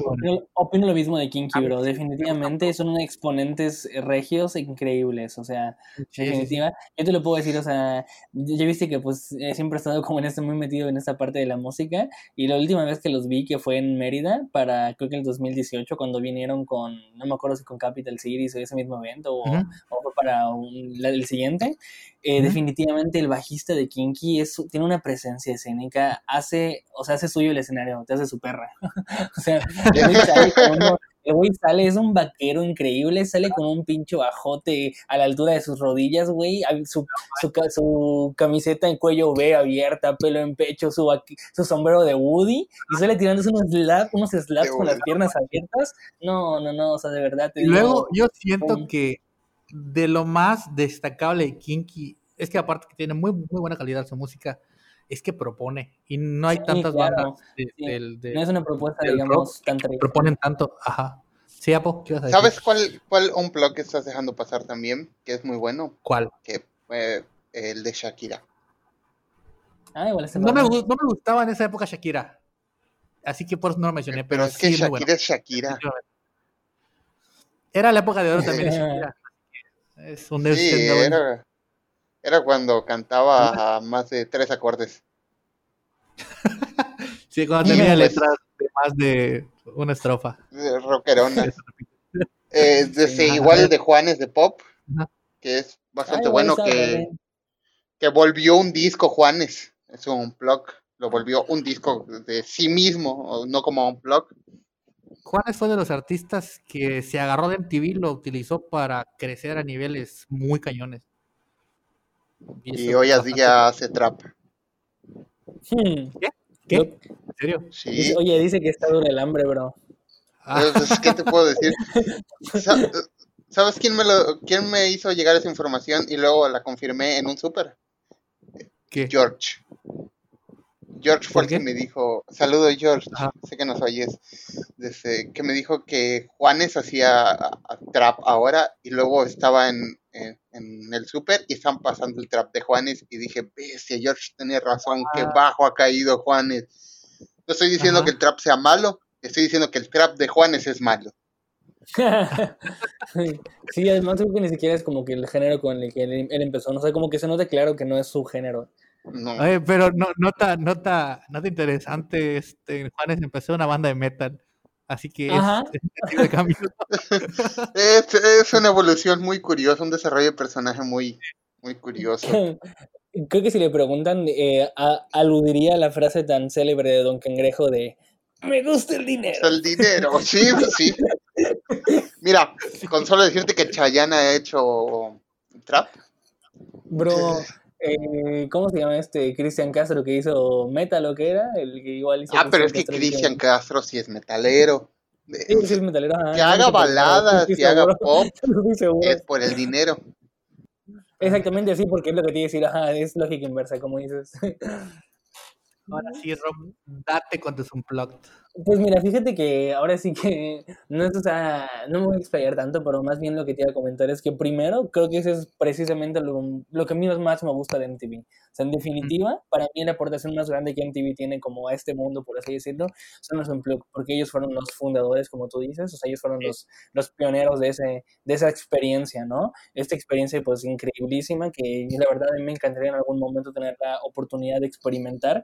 Creo que de los Unplugged que más me gustan, eh, definitivamente creo que se sean como, no sé, yo creo que tres unplugs en particular, como tú dices, que son así mis favoritos. Y no, no, no, no tanto como por eh, que diga que sean los mejores, sino creo que en particular la composición que es el momento de llevar el unplug Eh, exactamente, creo que eh, en particular cuando uno hace un plug, que es una adaptación de una pieza ya compuesta, el momento de meter, digamos, los violines, las cuerdas, las percusiones, los vientos, ya sea vientos de madera, vientos de metal, o sea, al meter todas las secciones, tú tienes que de alguna manera llegar pues a una armonía donde no llega a saturación, donde no llegue a ser a lo mejor tampoco muy vacío, o sea, siento que todo el proceso exactamente es más complejo de lo que realmente aparenta, ¿no? Entonces, definitivamente, eh, te digo, yo, aquí te va un, ahora sí que algo un poco extraño, yo no conocí los Unplugs hasta que no fue con Panda. Yo antes de Panda no conocía los Unplugged, ahora sí que como que no estaba tan metido en esta parte y fue como que en ese momento que yo empecé como que a interesarme en la música y no, pues para qué te digo, ¿no? Una vez que los conocí fue como una antes después y, y, de hecho inclusive aquí te va algo así como un poco igual eh, secreto por así decirlo. Los Unplugged han influido mucho, yo siento hasta ahorita en mi manera de, de componer, o sea, ya hablando como de mi proyecto personal se lo, de música. Se lo estás contando a más de 200 personas. bueno, bueno, ahí está, entonces eso es lo que ya sabemos un, un, par de personas, ¿no? Creo que inclusive, de hecho, el Unplug es mi número uno, es definitivamente una, lo que marcó una directriz en mi, en mi estilo de composición, o sea, en mi estilo musical. Y de hecho, mira, creo que el tercer lugar, aunque no, no fue, como él dijo, no se me hace un buen unplug, pero lo tengo en ese lugar porque creo que es el que más me acercó a este movimiento, a, este, a esta experiencia. Pues básicamente es el de Panda, ¿no? Como él dice, es un unplug que no está chido, no mami, la verdad, no, no se me hace algo como, no se me hace una buena adaptación, volviendo a lo mismo, viniendo de estos riffs de guitarra pesada y todo eso, no se me hace que se escuche tan disfrutable Panda con esto cuerdas, ¿no? Con cuerdas ya con vientos y con eso. De ahí el de Soda Stereo. El de Soda Stereo se me hace una chulada. Definitivamente el de Gustavo Cerati. Eh, digo, Gustavo se me hace un músico increíblemente talentoso. Es una lástima que se haya ido, como tantos de otros músicos. Entonces, igual de Gustavo Cerati, que de hecho, igual Soda Stereo, eh, eh, confieso también tristemente que tardé en conocerlos. No los conocí hasta que Cerati estaba muerto. Entonces, es igual. Sí, sí, es muy No disfruto de los memes de Cerati. No, no, no, yo no. sí, me, sí me va a tocar escuchar su música aún, que te juro que de verdad Cerati es un papito. Y mira, el último, que de hecho creo que de verdad, como tú mencionaste, es una joya, y este sí en particular, aquí te va algo igual un poco curioso. Esta banda a mí no me gustaba, o sea, esta banda yo la podía escuchar, pero a mí no me gustaba. Yo decía, esta banda no es, no es una banda que yo escuche, no es una banda que yo busque las canciones ni nada, pero cuando escuché el Unplug fue un antes y un después, te digo, a tal grado que pues marcó mi estilo de composición y es el de Zoe. Cuando escuché el Unplug de Zoe, que de hecho Zoe ni siquiera es más una banda tan buena, pero, o sea, yo respeto, respeto porque Zoe tiene una trayectoria intachable, han hecho eh, un, un, camino maravilloso en México, por X o por Y, ¿no? Eh, Ahora, mira, algo que no sé si tú eh, habías escuchado, la persona que dirigió y que hizo la composición, bueno, más bien los arreglos, el arreglista para el empleo ¿eh? fue, eh, si no estoy mal, si no me equivoco, eh, Chetes, fue Chetes el, el, el De hecho sale allá. Exactamente, pero no sé si supiste que tuvieron un problema justamente, porque eh, posterior a que se hace el Unplug y eh, bueno, León Larregui yo me imagino ya tenía un poco la fama pues hasta la, la cabeza y de alguna manera se pelea con Chetes porque no quiere darle este reconocimiento. O sea, Chetes dice, oye, bro, pues yo te ayudé a los arreglos de pues, las cuerdas, todas las cosas, y queda, o te digo, en un plug precioso que los catapulta a la luna. Yo estoy casi seguro que este un plug fue una de las razones por las cuales ellos llegaron a donde llegaron. Yo conocí a Zoe por ese un plug. Exactamente, sí, mucha gente te digo que fue como que el antes y el después. Inclusive conmigo así fue. Yo los había escuchado eh, por nombre, pero la música no me gustaba y con el Unplug fue, te digo, lo opuesto. Lo escuché la voz de lo blondo de, de Denise en colaboración con con León en colaboración con los chelos, con las... La verdad es que de todo, de todo el disco, yo, o sea, de todo el Unplug, yo destacaría en particular tres canciones que son, yo creo, mis favoritas, las para mí las más bonitas. Eh, sería Últimos Días, que es con la que comienza, se me hace una apertura magnífica. Desde un intro sutil, va creciendo, va creciendo hasta un coro que te mantiene en una atmósfera de, de suspensión, o sea, todo se mantiene en el aire. Y para un inicio, de un unplug se me hace algo increíble. De ahí la de labios rotos, porque pues es una pieza que no habían, digamos, sacado anteriormente, me parece. Fue en el momento que la sacaron y se me hizo una muy buena pieza. Y en definitiva, la que marcó el antes y después, Luna. La, la, combinación de chelos, la voz de Denise, violines, el teclado, la guitarra, es una, de verdad, es un deleite. Para mí es un orgasmo auditivo, definitivamente. Y de hecho creo que lo que ahora hacen, Y lo que he notado que cuando ponen Luna, ponen la versión del Unplug y no la versión Sí. de disco. Exactamente. La versión la de disco no a todos les gusta porque es No, súper, o sea, se siente mucho más artificial en todo sentido. Exacto. Sí, es que de hecho eh, te digo que ahí es donde yo le doy mucho mérito a Chetes, porque pues igual yo digo, no soy el super fan de Zurdok, sin embargo hay varias canciones de Zurdok que sí me gustan, pero yo veo en el estilo de Chetes esta composición pues hasta cierto punto acoplada como al género popular. O sea, Chetes siento que siempre ha sido como que siempre se le ha hecho más fácil expresar, a lo mejor de alguna manera un poco más digerible. En ese sentido Ujú. siento que ayudó, como dices tú, a la canción de Luna a ser un poco más digerible, pero pues de una manera pues hermosa, te digo, se pasó de ser una canción, como dices tú, que a lo mejor solo los true fans, como le llamarían, apreciarían, a ser una canción que te pueden poner en Liverpool, que te pueden poner en el súper, que te pueden poner en una cena romántica, que puedes escuchar en un coche, que, o sea, de verdad, y convirtió en una obra maestra, una rola que de por sí ya estaba chida. Sí, y, y realmente, por ejemplo, yo, la más de la mitad de gente que conozco que escucha Zoe lo conoció por el Unplugged, porque tiene esa facilidad de, Sí. de llegar a gente que, que an- antes no llegaba, ¿no?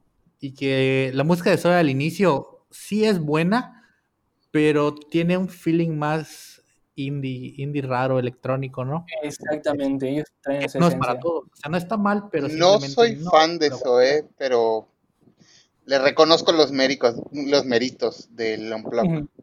Sí, claro, claro. Sí, el Unplugged es algo muy meritorio, como dices. Se me hace nada más un poco triste la actitud de León posterior al Unplugged. Te digo que se haya puesto en esta, en esa postura de que no querer, pues, eh, aceptar, ¿no? Aceptar de la, man- la manera en la cual Chetes, digo, les dio un- una ayuda increíble, pero pues a fin de cuentas todo por su, yo creo por su peso cae. Posterior a ello pudimos igual ver material muy bueno de León, lo cual admiro, pero pues bueno, ya lentamente se irá viendo qué, qué es lo que sucede con esas propuestas. Qué raro de León Larregui.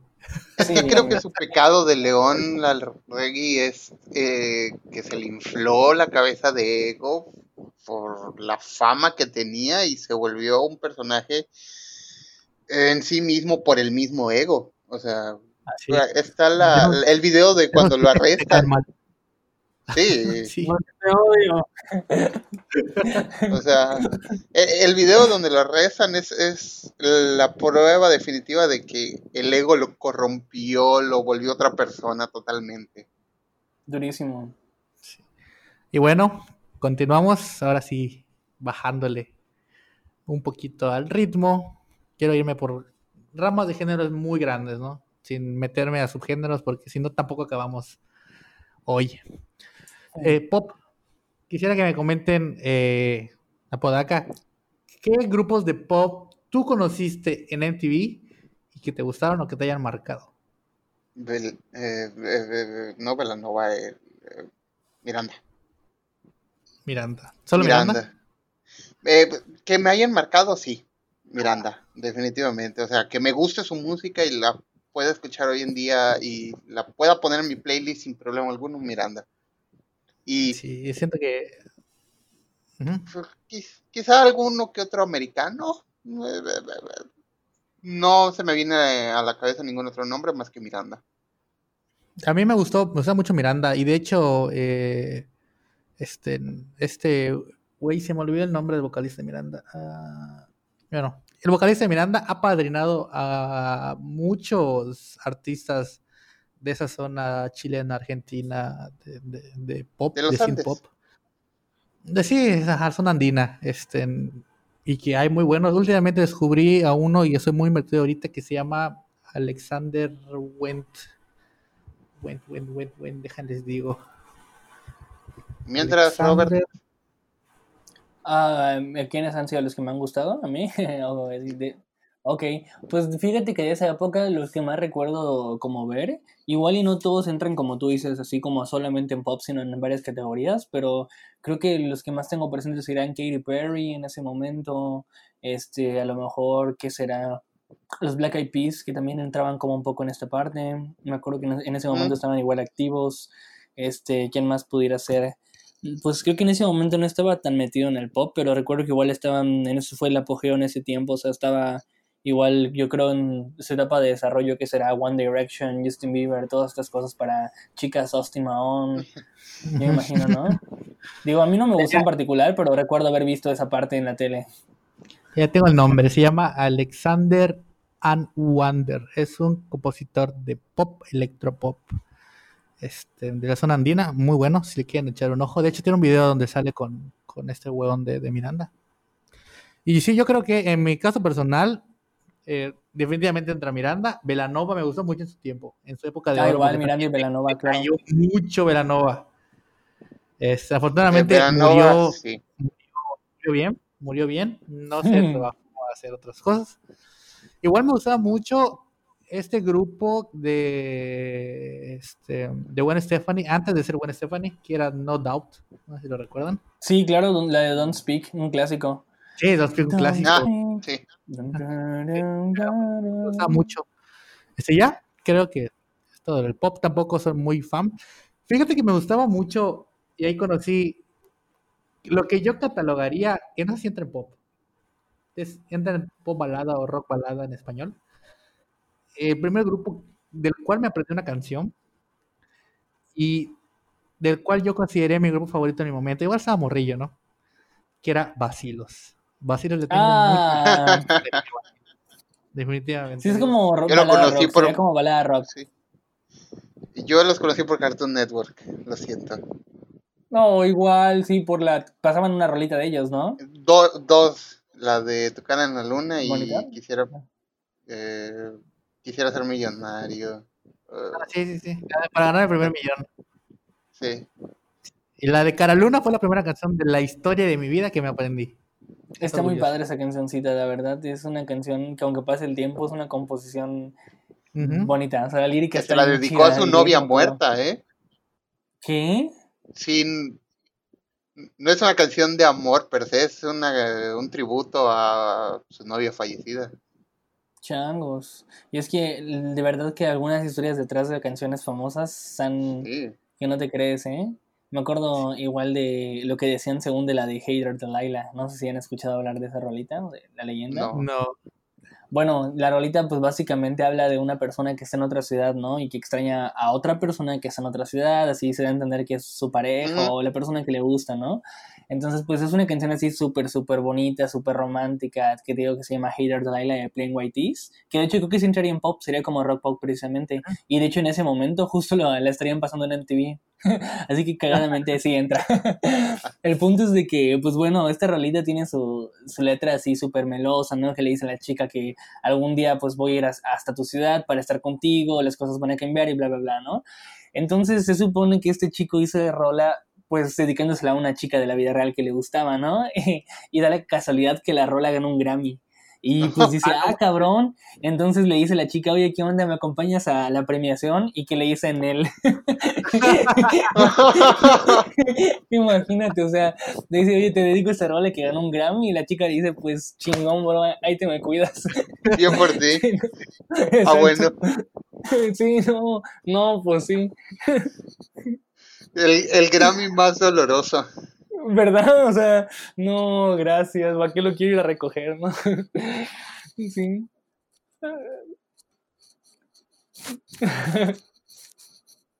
Pues bueno, regresamos.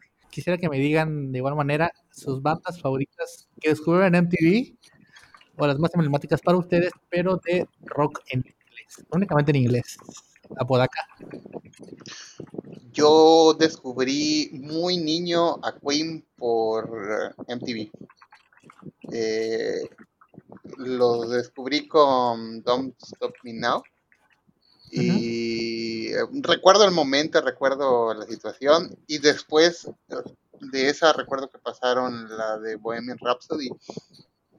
Y yo tenía como que será cinco años a lo mucho. Y puedo decir que gracias a MTV descubrí Queen. ¿Alguna otra? Eh, de rock en español, puedo decir. En inglés, en inglés, en inglés, Ah, ok, en inglés. Pues uh, los Red Hot Chili Peppers. Igual. No soy fan, no soy fan, pero sí.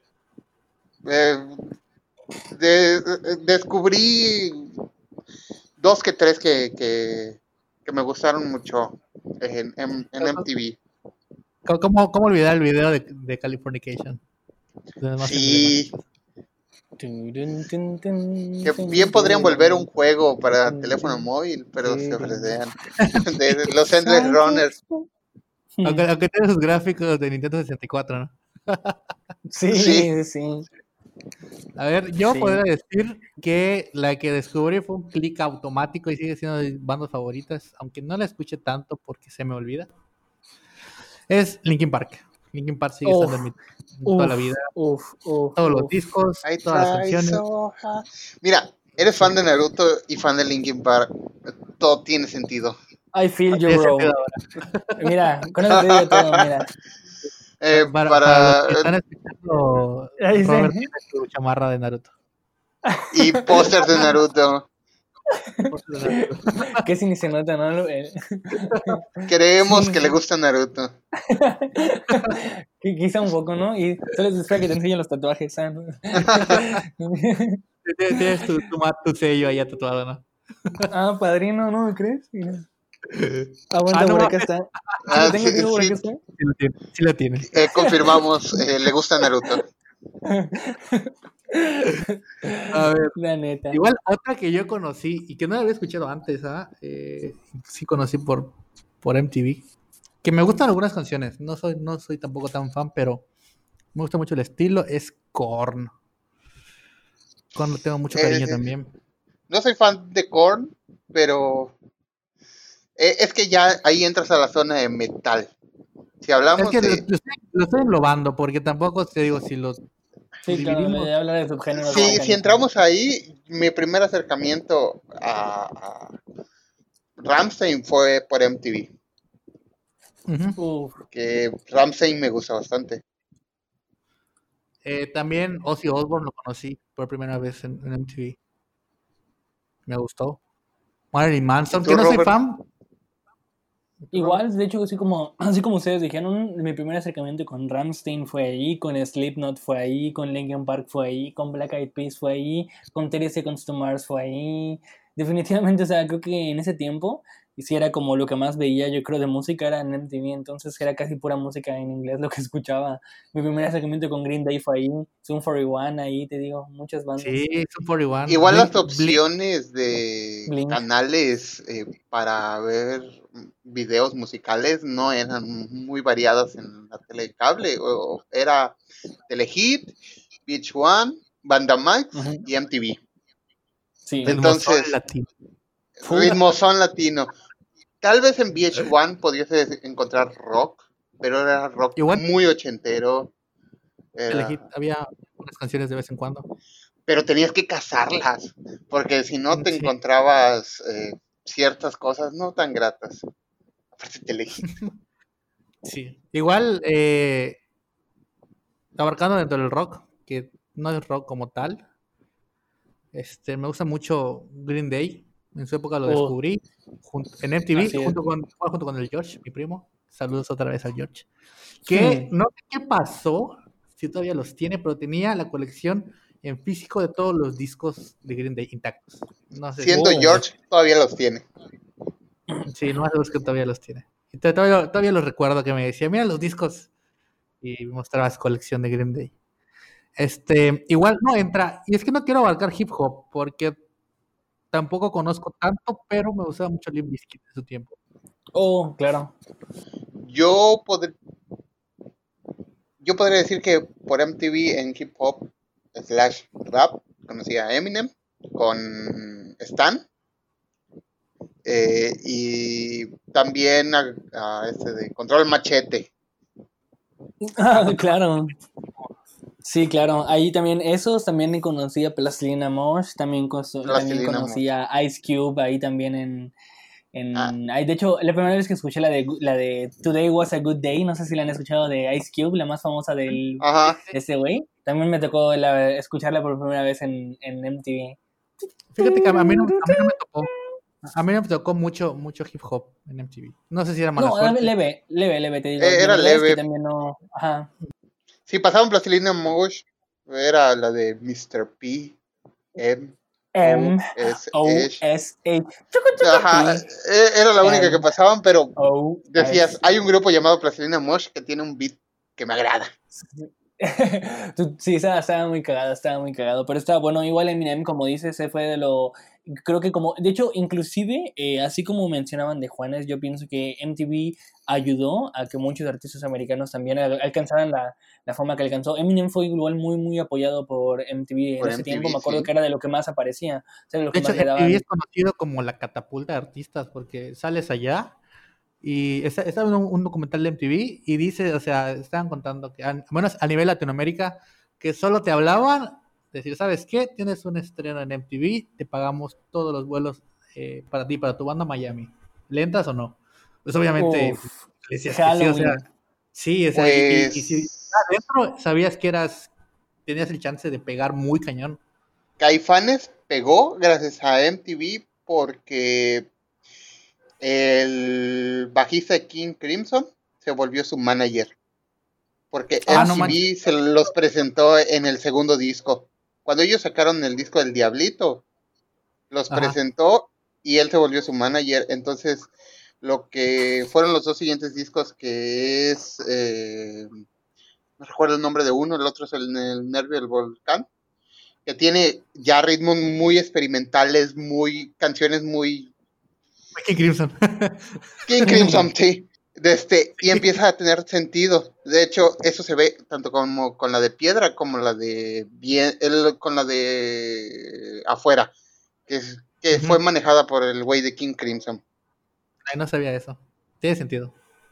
¿Sí? Y, y bueno, Rob, ¿agregarías tú alguna otra a tu repertorio de rock en inglés que te haya marcado así cañón?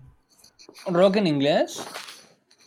Pues mira, como tú dijiste, o sea, creo que, ah, o sea, hay dos que se quedaron, de hecho, o sea, se me marcaron a tal grado que hasta el día de hoy, pues puedo considerar que eran de mis bandas favoritas.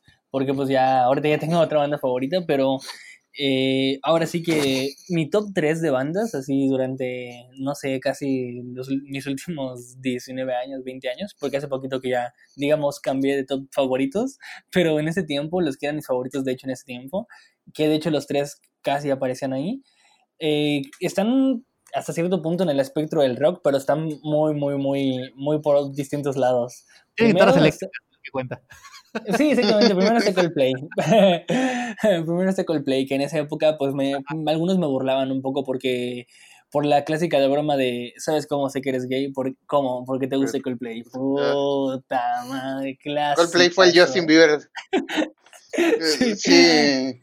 Sí, entonces, bueno, el punto es de que con todo y eso, en ese tiempo era de mis bandas favoritas. Y hasta el día de hoy es una banda que admiro mucho, aunque ya no siga tanto, pero definitivamente, como mencionaba de Zoe, creo que su trayectoria y lo que han llegado a hacer es algo indiscutible.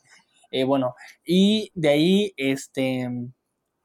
Eh, Linkin Park, Linkin Park como tú mencionabas Carlos igual es algo que me... De hecho Linkin Park eh, no era mi banda favorita, pero Chester Bennington definitivamente era mi vocalista favorito de todos. O sea, no digo que tenga la voz más prodigiosa, pero algo que yo eh, admiraba mucho de él era su capacidad de poder cambiar de desgarres Sí. guturales a voces agudas y altas. Que O sea, sabía usar bastante bien. Sí, él, él definitivamente, de hecho, tanto la revista Rolling Stone como algunas revistas que en su momento hicieron top eh, de músicos, top 100 músicos o lo que sea, eventualmente casi siempre lo acababan po- eh, posicionando en alguna parte de la lista como un muy buen vocalista por esa misma capacidad, ¿no?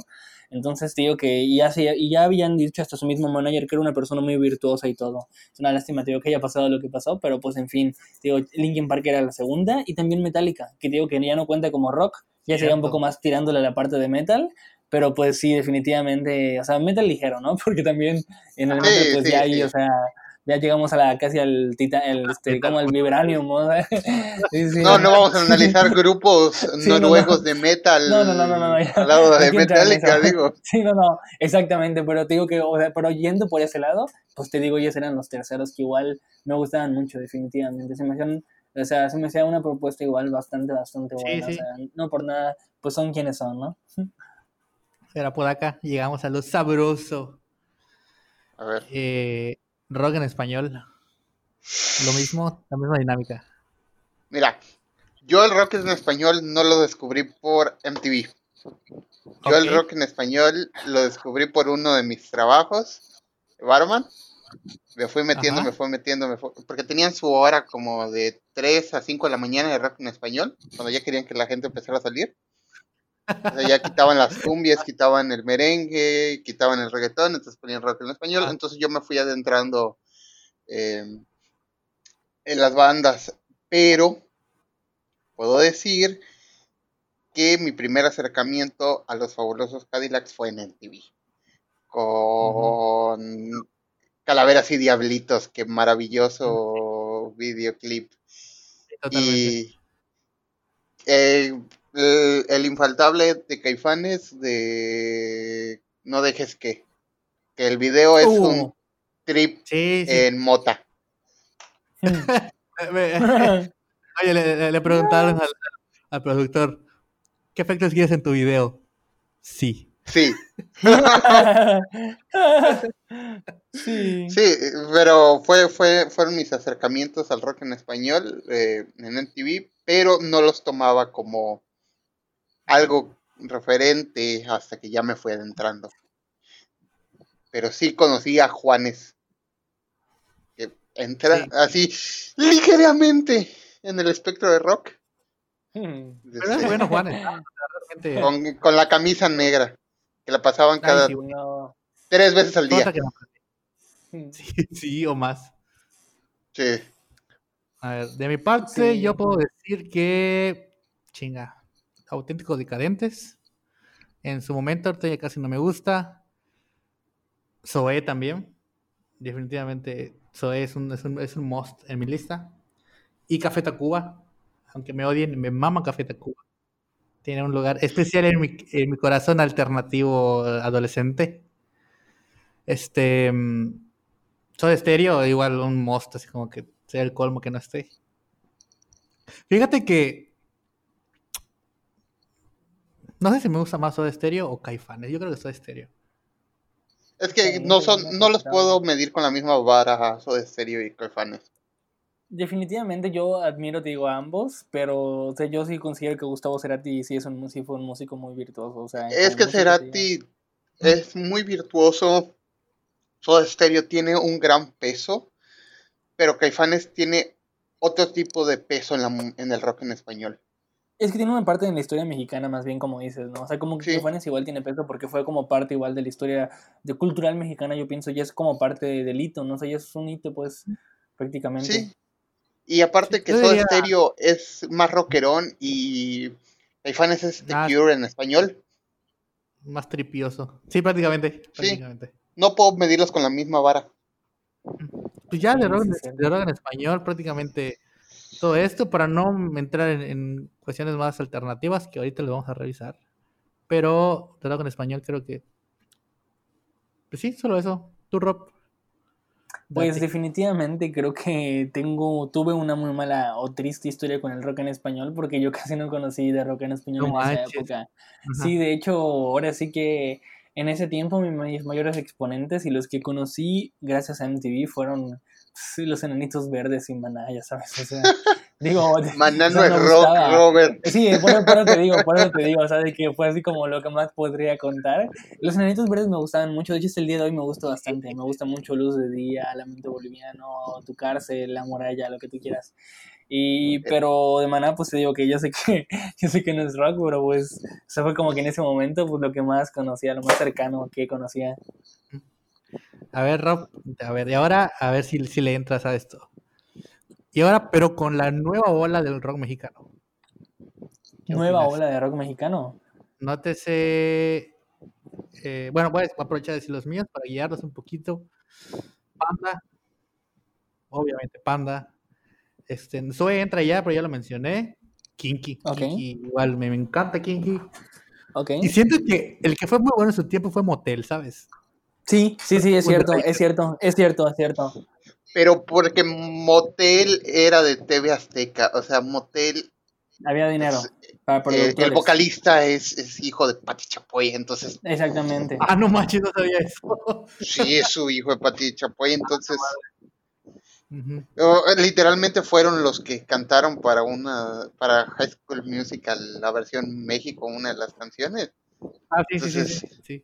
Eh, Motel era obvio que iba a pegar en, en donde lo vieras, digo, por influencia. Igual, el que fue muy underrated en su tiempo, que ahorita ya se aprecia más, pero de su tiempo no muchos lo escuchaban, era División Minúscula. Oh, por supuesto, por supuesto. Claro que con su éxito, las luces de esta ciudad, que yo siento que es, bueno, bueno, igual puedes compararla con Sognare, ¿no? O Soñaré, no sé cómo le digan, pero igual Sognare es otra de las que, pues yo siento que son dos de sus, dos de sus hits, por así decirlo. Ahora, ¿qué, qué, qué opinan, qué opinan del, del infame, y les vengo a desbloquear un recuerdo, de Kudai? ¡Ay, Dios santo! Um, como anécdota, yo tenía eh, la única canción de Kudai que recuerdo. Que es este, en mi Sony Ericsson W310. Eh, eh, ay, esa pinche canción. La única que, que, que fue relevante de ellos. ¿no? Sálvame, ajá. Yo no, ah, Sálvame es de Panda. No, no de Panda, perdón, de Rebelde. De RBD. Ah. yo la que recuerdo de Kudai, no sé si estoy Ya no queda nada. Ah, esa es la de Sin despertar ni bajar desde este. No, yo, yo, yo tenía la de No queda nada, nada, nada. Ay, no sé cuál Esa era la que tenía en mi Sony Ericsson. Eh, no me acuerdo de su existencia, si no lo mencionas. Eh, Dios. Pasaba sin pena ni gloria. ¿Qué opinas de ese desagradable momento? No, de, de, de, de, esas, de esas bandas antiguas definitivamente no estaba en ese momento tan conectada con la música mexicana, pero ahora yo lo estoy y con las nuevas propuestas sí estoy más, digamos, en sintonía. De hecho, de las nuevas propuestas, mi favorita eh, mira, hay varias que definitivamente admiro eh, por su calidad musical, por su calidad artística. De, hay que también tener entendido que detrás de las canciones, digamos, llamémosle profesionales o ya que se dedican al consumidor comercialmente, pues mayormente... Eh, hay casi siempre un productor de por medio, ¿no? Casi siempre se maneja pues la producción porque es pieza fundamental para que la canción llegue hacer, digamos, eh, que llegue a su más, máxima expresión, ¿no? Que se llegue a ser lo más digerible posible y, o que llegue el artista al punto que está buscando llegar con la canción, por así decirlo. Entonces, este, por eso mismo es que dentro de las nuevas propuestas, mi favorita definitivamente sería Porter. Porter se me una propuesta increíble porque ya, porque ya ha pasado, ya ha pasado, digamos, eh, eh, problemas previos, por ejemplo, el problema que tuvieron con Juan Son, o bueno, más que problema, ya viste, ajá, más, más, que problema lo llamaría pues esta división, ¿no? Entonces, pues estamos hablando de una banda que sufrió pues el deceso de uno de sus, entre comillas, ¿no? El deceso de uno de sus integrantes. Eh, la evangelización. Exactamente, y a mí lo que se me hizo maravilloso de verdad es que yo eh, inclusive no conocía a Porter antes con Juan Son, yo los conocí a partir de, de, Moctezuma con David, eh, David Velasco, que de hecho, gracias a Dios, tuve la fortuna de conocer y de tomarme una fotito con él en, un backstage. Pero, Qué presumido. no, no, no, no, no, no, digo que no, fue, no fue nada de lo que hubiese querido. Pero Em, esta persona te digo que además es un cantante muy muy bueno, pues es una persona muy humilde, muy, muy dedicada, muy apasionada y lo puedes ver en el escenario. E independientemente de eso, eh, se ha acoplado muy bien a lo que básicamente al puesto que le dejó Juan Son, ¿no? Ellos buscaban un sonido pues parecido, una persona que cantara de una manera similar y definitivamente creo que David Velasco lo ha dado. Yo, yo no soy una persona musical, como ya les dije, pero yo no te sé diferenciar Porter con o sin Juan Son. Exactamente, es la idea, es la idea, te digo que eh, hipotéticamente la idea es que no se note el cambio. ¿Por qué? Porque hay veces que pasa eso y la gente pues obviamente no lo recibe de la mejor manera, ¿no? Dicen, oye, ¿qué pasó con Porter y todo esto, ¿no? De hecho, con todo y eso, hay gente que no le terminó, no le terminó de gustar. O sea, hay gente que el Moctezuma lo sintieron pues quizá no tan apegado a lo que era Juanson, y es que Juanson lo dice claro, él al momento de componer y hacer sus piezas, pues él no busca digamos, seguir ningún patrón reconocido, ni tampoco como llegar a una, a una parte de ser digerible, sino más bien él lo que busca es expresar su idea y seguir por esa corriente. Entonces él por eso fue que a final de cuentas no se terminó de acoplar con Porter y pues Porter se dedicó a hacer esto.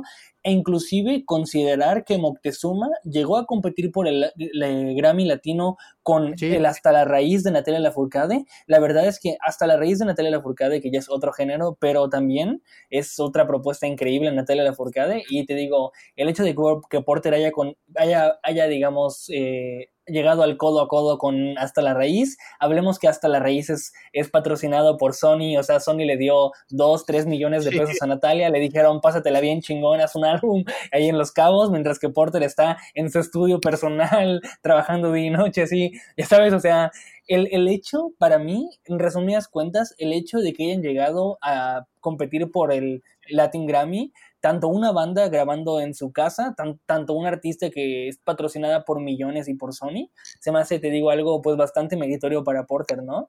En ese sentido con el Moctezuma. Algo importante, que es gran parte del conflicto de Porter, conflicto eterno, ¿no? Que era que Juanson propone y propone mucho y propone cosas muy, muy chidas, ¿no? Pero lo que hace en general el equipo con ya Velasco es que no solo propone, sino que sabe evolucionar y sabe adaptarse, cosa que Juanson no hacía. No, por eso se mantuvo. Es un gente, porque es un sonido bueno, pero que está adaptado a, a, un montón de gente, ¿no? Y no, y no es, por ejemplo, este Ghost, que es un sonido súper particular que no le gusta.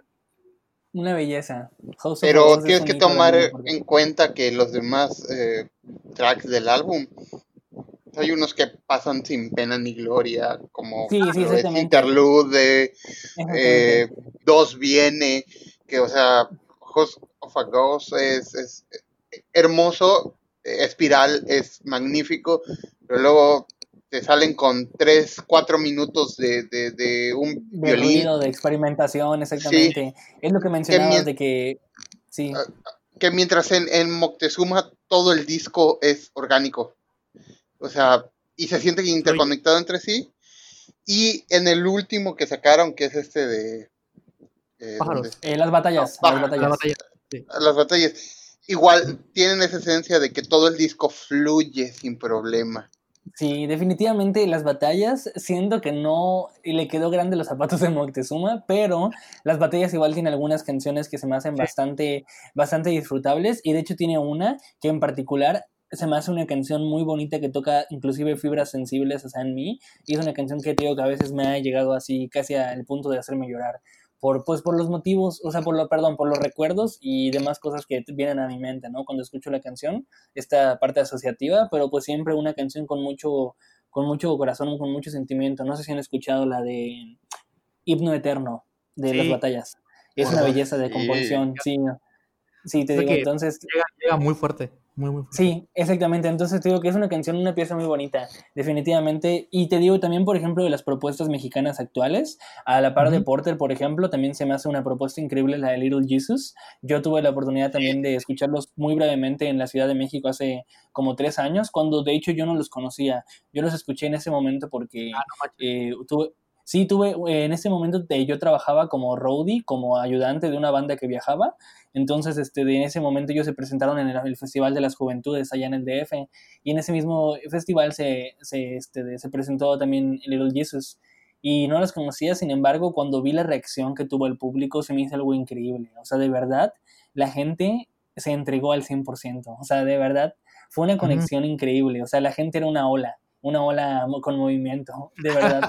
Sí, o sea, increíble. Y después de eso que los empecé a escuchar ya más así, digamos, en estudio, todo esto, inclusive hasta un par de lives, se me hace una propuesta bastante, bastante decente. La de Little Jesus es una propuesta increíble. Y te digo, pues creo que, ¿qué otra bandita así mexicana? Ahorita que sé que estoy como que igual Technicolor Fabrics, igual me he vuelto gran fan de ellos.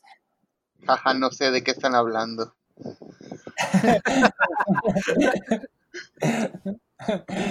Sí, sí, Y pues sí, en general hay algunas, por ejemplo, también otra que les podría recomendar que va por el rubro de Technicolor, que se llama Ruby Tates, solo que Ruby Tates ha tenido problemas eh, nada más ahí con algunas canciones y con la producción de su disco, porque según entiendo los produjo, creo que eh, del reino, del, del Cristo del Reino, no me acuerdo cómo se llama, una disculpa, el vocalista me parece, de Reino, precisamente de la banda Reino. Sí, que también se me hace una propuesta buena, no es mi favorita, pero se me hace bastante buena. Eh, y bueno, creo que ya quedó dicho todo por decir por ahora. Regresaremos a la entrega. A ver, dime. yo quiero hacer una última pregunta antes de que cerremos esto. Y es que, bueno, ¿cuál es su gusto culpable en cuanto a video que pasaban en MTV? Oh, gusto culposo, ok, ok. Eh, ajá, gusto culposo en cuanto a videoclip que pasaran en MTV. Ah, bueno, en mi caso creo que definitivamente es como un amor-odio porque me gustaba la rola, pero odiaba el clip, porque la verdad se me hace una persona visualmente muy incómoda.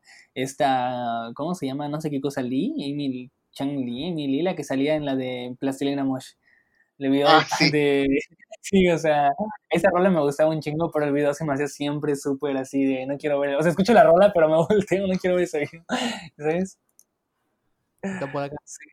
Eh, la de Control Machete. Ah, eh, de, la de esta Give me the power. Sí, el video me da mucho cringe. Give me the power es de Molotov, ¿no? Ah, pues, sí, perdón. Me, me, me, me, me, me equivoqué aquí de raza malandra. Ah, weón. ¿Sí, Desde, eh, Give me the power. Desde morro sabía que eso era muy chairo. Desde morro me llegaba el olor a CDMX, a, a torta de tamal, eh, con esa canción. Eh, me gusta la tonada, pero el video me da un... Yo creo que... No veo a los señores actuando ahí. Sí, definitivamente. Yo creo que una canción, más que gusto culposo, porque igual me gusta mucho la canción, pero me estresa el video, me estresa, me da ansiedad y no sé por qué es el Ingrata de Café Tacuba. Me, me, me mueve ah. mover. Te voy a funar. Mm. Oigan, ¿y video favorito? O sea, video que digan, ah, este video sí está bien chingón, es mi video favorito. A mí me gusta mucho y sigo diciendo que es una joya de video al día de hoy en toda la historia de la historia de los videos. Es eh, el de The Evolution de Per Jam. Oh, sí, sí, sí, sí, sí, claro que sí. es una eh, belleza, claro que sí. Pearl Jam igual es muy bueno, me gusta. En mi caso son dos. Eh, sería, eh, bueno, todos los videos de Plastic Beach de Gorilas son una joya. Uf, qué belleza. la mezcla de 2D con, con humanos, o sea, es, muy buena, sobre todo el, de Stylo. No me dejarán mentir, raza. Bruce Willis. Sí, sí. Y eh, el otro es el de Duhas de Ramstein, cuando están gordos. Sí, es oh, Duhas, ¿no? ¿Sí? Sí, sí. Que están gordos porque no se nota el maquillaje. Oh, y fíjate que ahorita que mencionaste nada más eh, rapidito para eh, antes de que se vaya la idea, ahorita que mencionaste lo de gorilas, fíjate que lo que ellos hicieron en el Unplug fue un reto de verdad impresionante, porque gorilas precisamente se basa en la música electrónica. Entonces, el hacer todo un Unplug en base a una banda que está basada en música electrónica va un poco como que contra la misma idea, de la, el mismo objetivo de la grupo, ya sabes. Entonces, imagínate la complejidad de hacer un Unplug, pues te digo, de algo que, estás, que se supone no debería ser un plug. Entonces, es ahí un poco. para gorilas afortunadamente, eh, la mayoría o todos los integrantes de Gorillaz son maestros en todo lo que hacen, así que Uf, es muy bien. Sí, son músicos súper, súper eh, virtuosos y, o sea, estudiados, pues no son así el vato que nada más toca una hora al día, no sabe ni qué está tocando, no, no. Don't, Robert. Y pues ya para finalizar, creo que mi video favorito sería, no porque sea algo, digamos, trascendental ni mucho menos, pero porque se me hace estéticamente muy bonito y significó mucho en su momento para para continuar y no desertar del camino musical, el de Closer to the Edge de 30 Seconds to Mars. No sé si lo han visto. básicamente es así los tours de 30 Seconds to Mars y todo, pero se ve increíble así su vida de artista, su vida de Los videos de 30 Seconds to Mars están bastante conceptuales, pero bueno. Exactamente, tienen buenas tomas, o sea, cuidan mucho la estética de las tomas, del video en general. Sí. Eh, mal Joker, pero mejor cantante. sí, sí, lo mismo dice Olga, dice, me gusta cómo canta, pero que no actúe. y bueno, creo que con esto cerramos. No dudaremos en invitar a, a nuestro compañero Robert para otro tema musical. Uh, estaría encantado. El de música es mi favorito. Sí. Y bueno, eh, solo queda decir que después de eso, a partir de los 2015 a 2016, se empezó a tener más apertura como canal. Eh, se rediseñó el concepto completo. De hecho, o sea, completo hubo un rebranding. Le quitaron el Music Television. Este, hubo nuevos gráficos, nuevos colores, nuevo todo. Y esto hizo que incluyeran ahora géneros que antes no incluían. Como este, reggaeton, trap, eh, y todos esos subgéneros urbanos, entre comillas, que se denominan urbanos. Y pop mucho más comercial. Todo esto marcó un antes y un después para los fans que a su punto de vista, después de un gran auge, esto significaba la caída inminente de este gran canal. Pero con toda seguridad, a pesar de esta premisa, yo creo que MTV, por su impacto cultural tan grande y su legado en millones de jóvenes, definitivamente entra dentro del preciado repertorio millennial. ¿Ustedes qué opinan? ¿Sí entra? Sí, definitivamente. Claro. No hay gente con huesos rotos día gratis. con, con, sacos escrotales vacíos por ahí. Abiertos, sí. Abiertos, en TV directa. y uno que otro descubriendo su sexualidad con la casa de los dibujos. Ah, también. O descubriendo que los timaron con Catfish. que los que me timaron. Bueno, gracias por acompañarnos el día de hoy con estas dos extensas horas. Era un tema que valía la pena extenderse, la verdad. No me arrepiento de nada. Muy bello. Eh, eh, Rob, tu comercial sobre tu banda, aprovecha. Ah, perfecto. Pues Primero que nada, muchas gracias por la invitación. De verdad fue un verdadero placer haber podido platicar de, como dicen, de estos temas que de verdad se desbloquearon muchos, muchos recuerdos. ¿eh? y pues bueno, eh, ahora sí que para todos los que estén escuchando, una invitación para que sigan a la banda, la escuchen. Estamos justamente trabajando en mejorar el proyecto, en hacer nuevas canciones. Estamos de hecho en puertas de grabar un, pequeño EP casero, pero con muy buena calidad. Y pues bueno, la banda la pueden encontrar en, en YouTube, en Spotify, en Facebook, en Instagram como es Dead. Es Dead junto, así como es y Dead de muerte, D-E-A-D, pero junto, es Dead. Y pues bueno, ya cualquier cosa, ahí estaremos publicando contenido próximamente. Bueno, queda nada más despedirnos. Eh, pueden, pueden buscarnos ahora sí por Instagram, por eh, Facebook como misc.millennial y como YouTube como Miscelánea Millennial. Estamos en todas las plataformas de podcast, ahora sí. La que quieran, Spotify, eh, Google Podcasts, iTunes. Ahí tienen para darse grasa. ¿A por acá? yo me despido de ustedes eh, solamente diciendo que alguno de nosotros eh, llegó a sentirse mal por estar viendo MTV en horario no familiar y muchos terminaron regañados y eso es parte de la cultura millennial.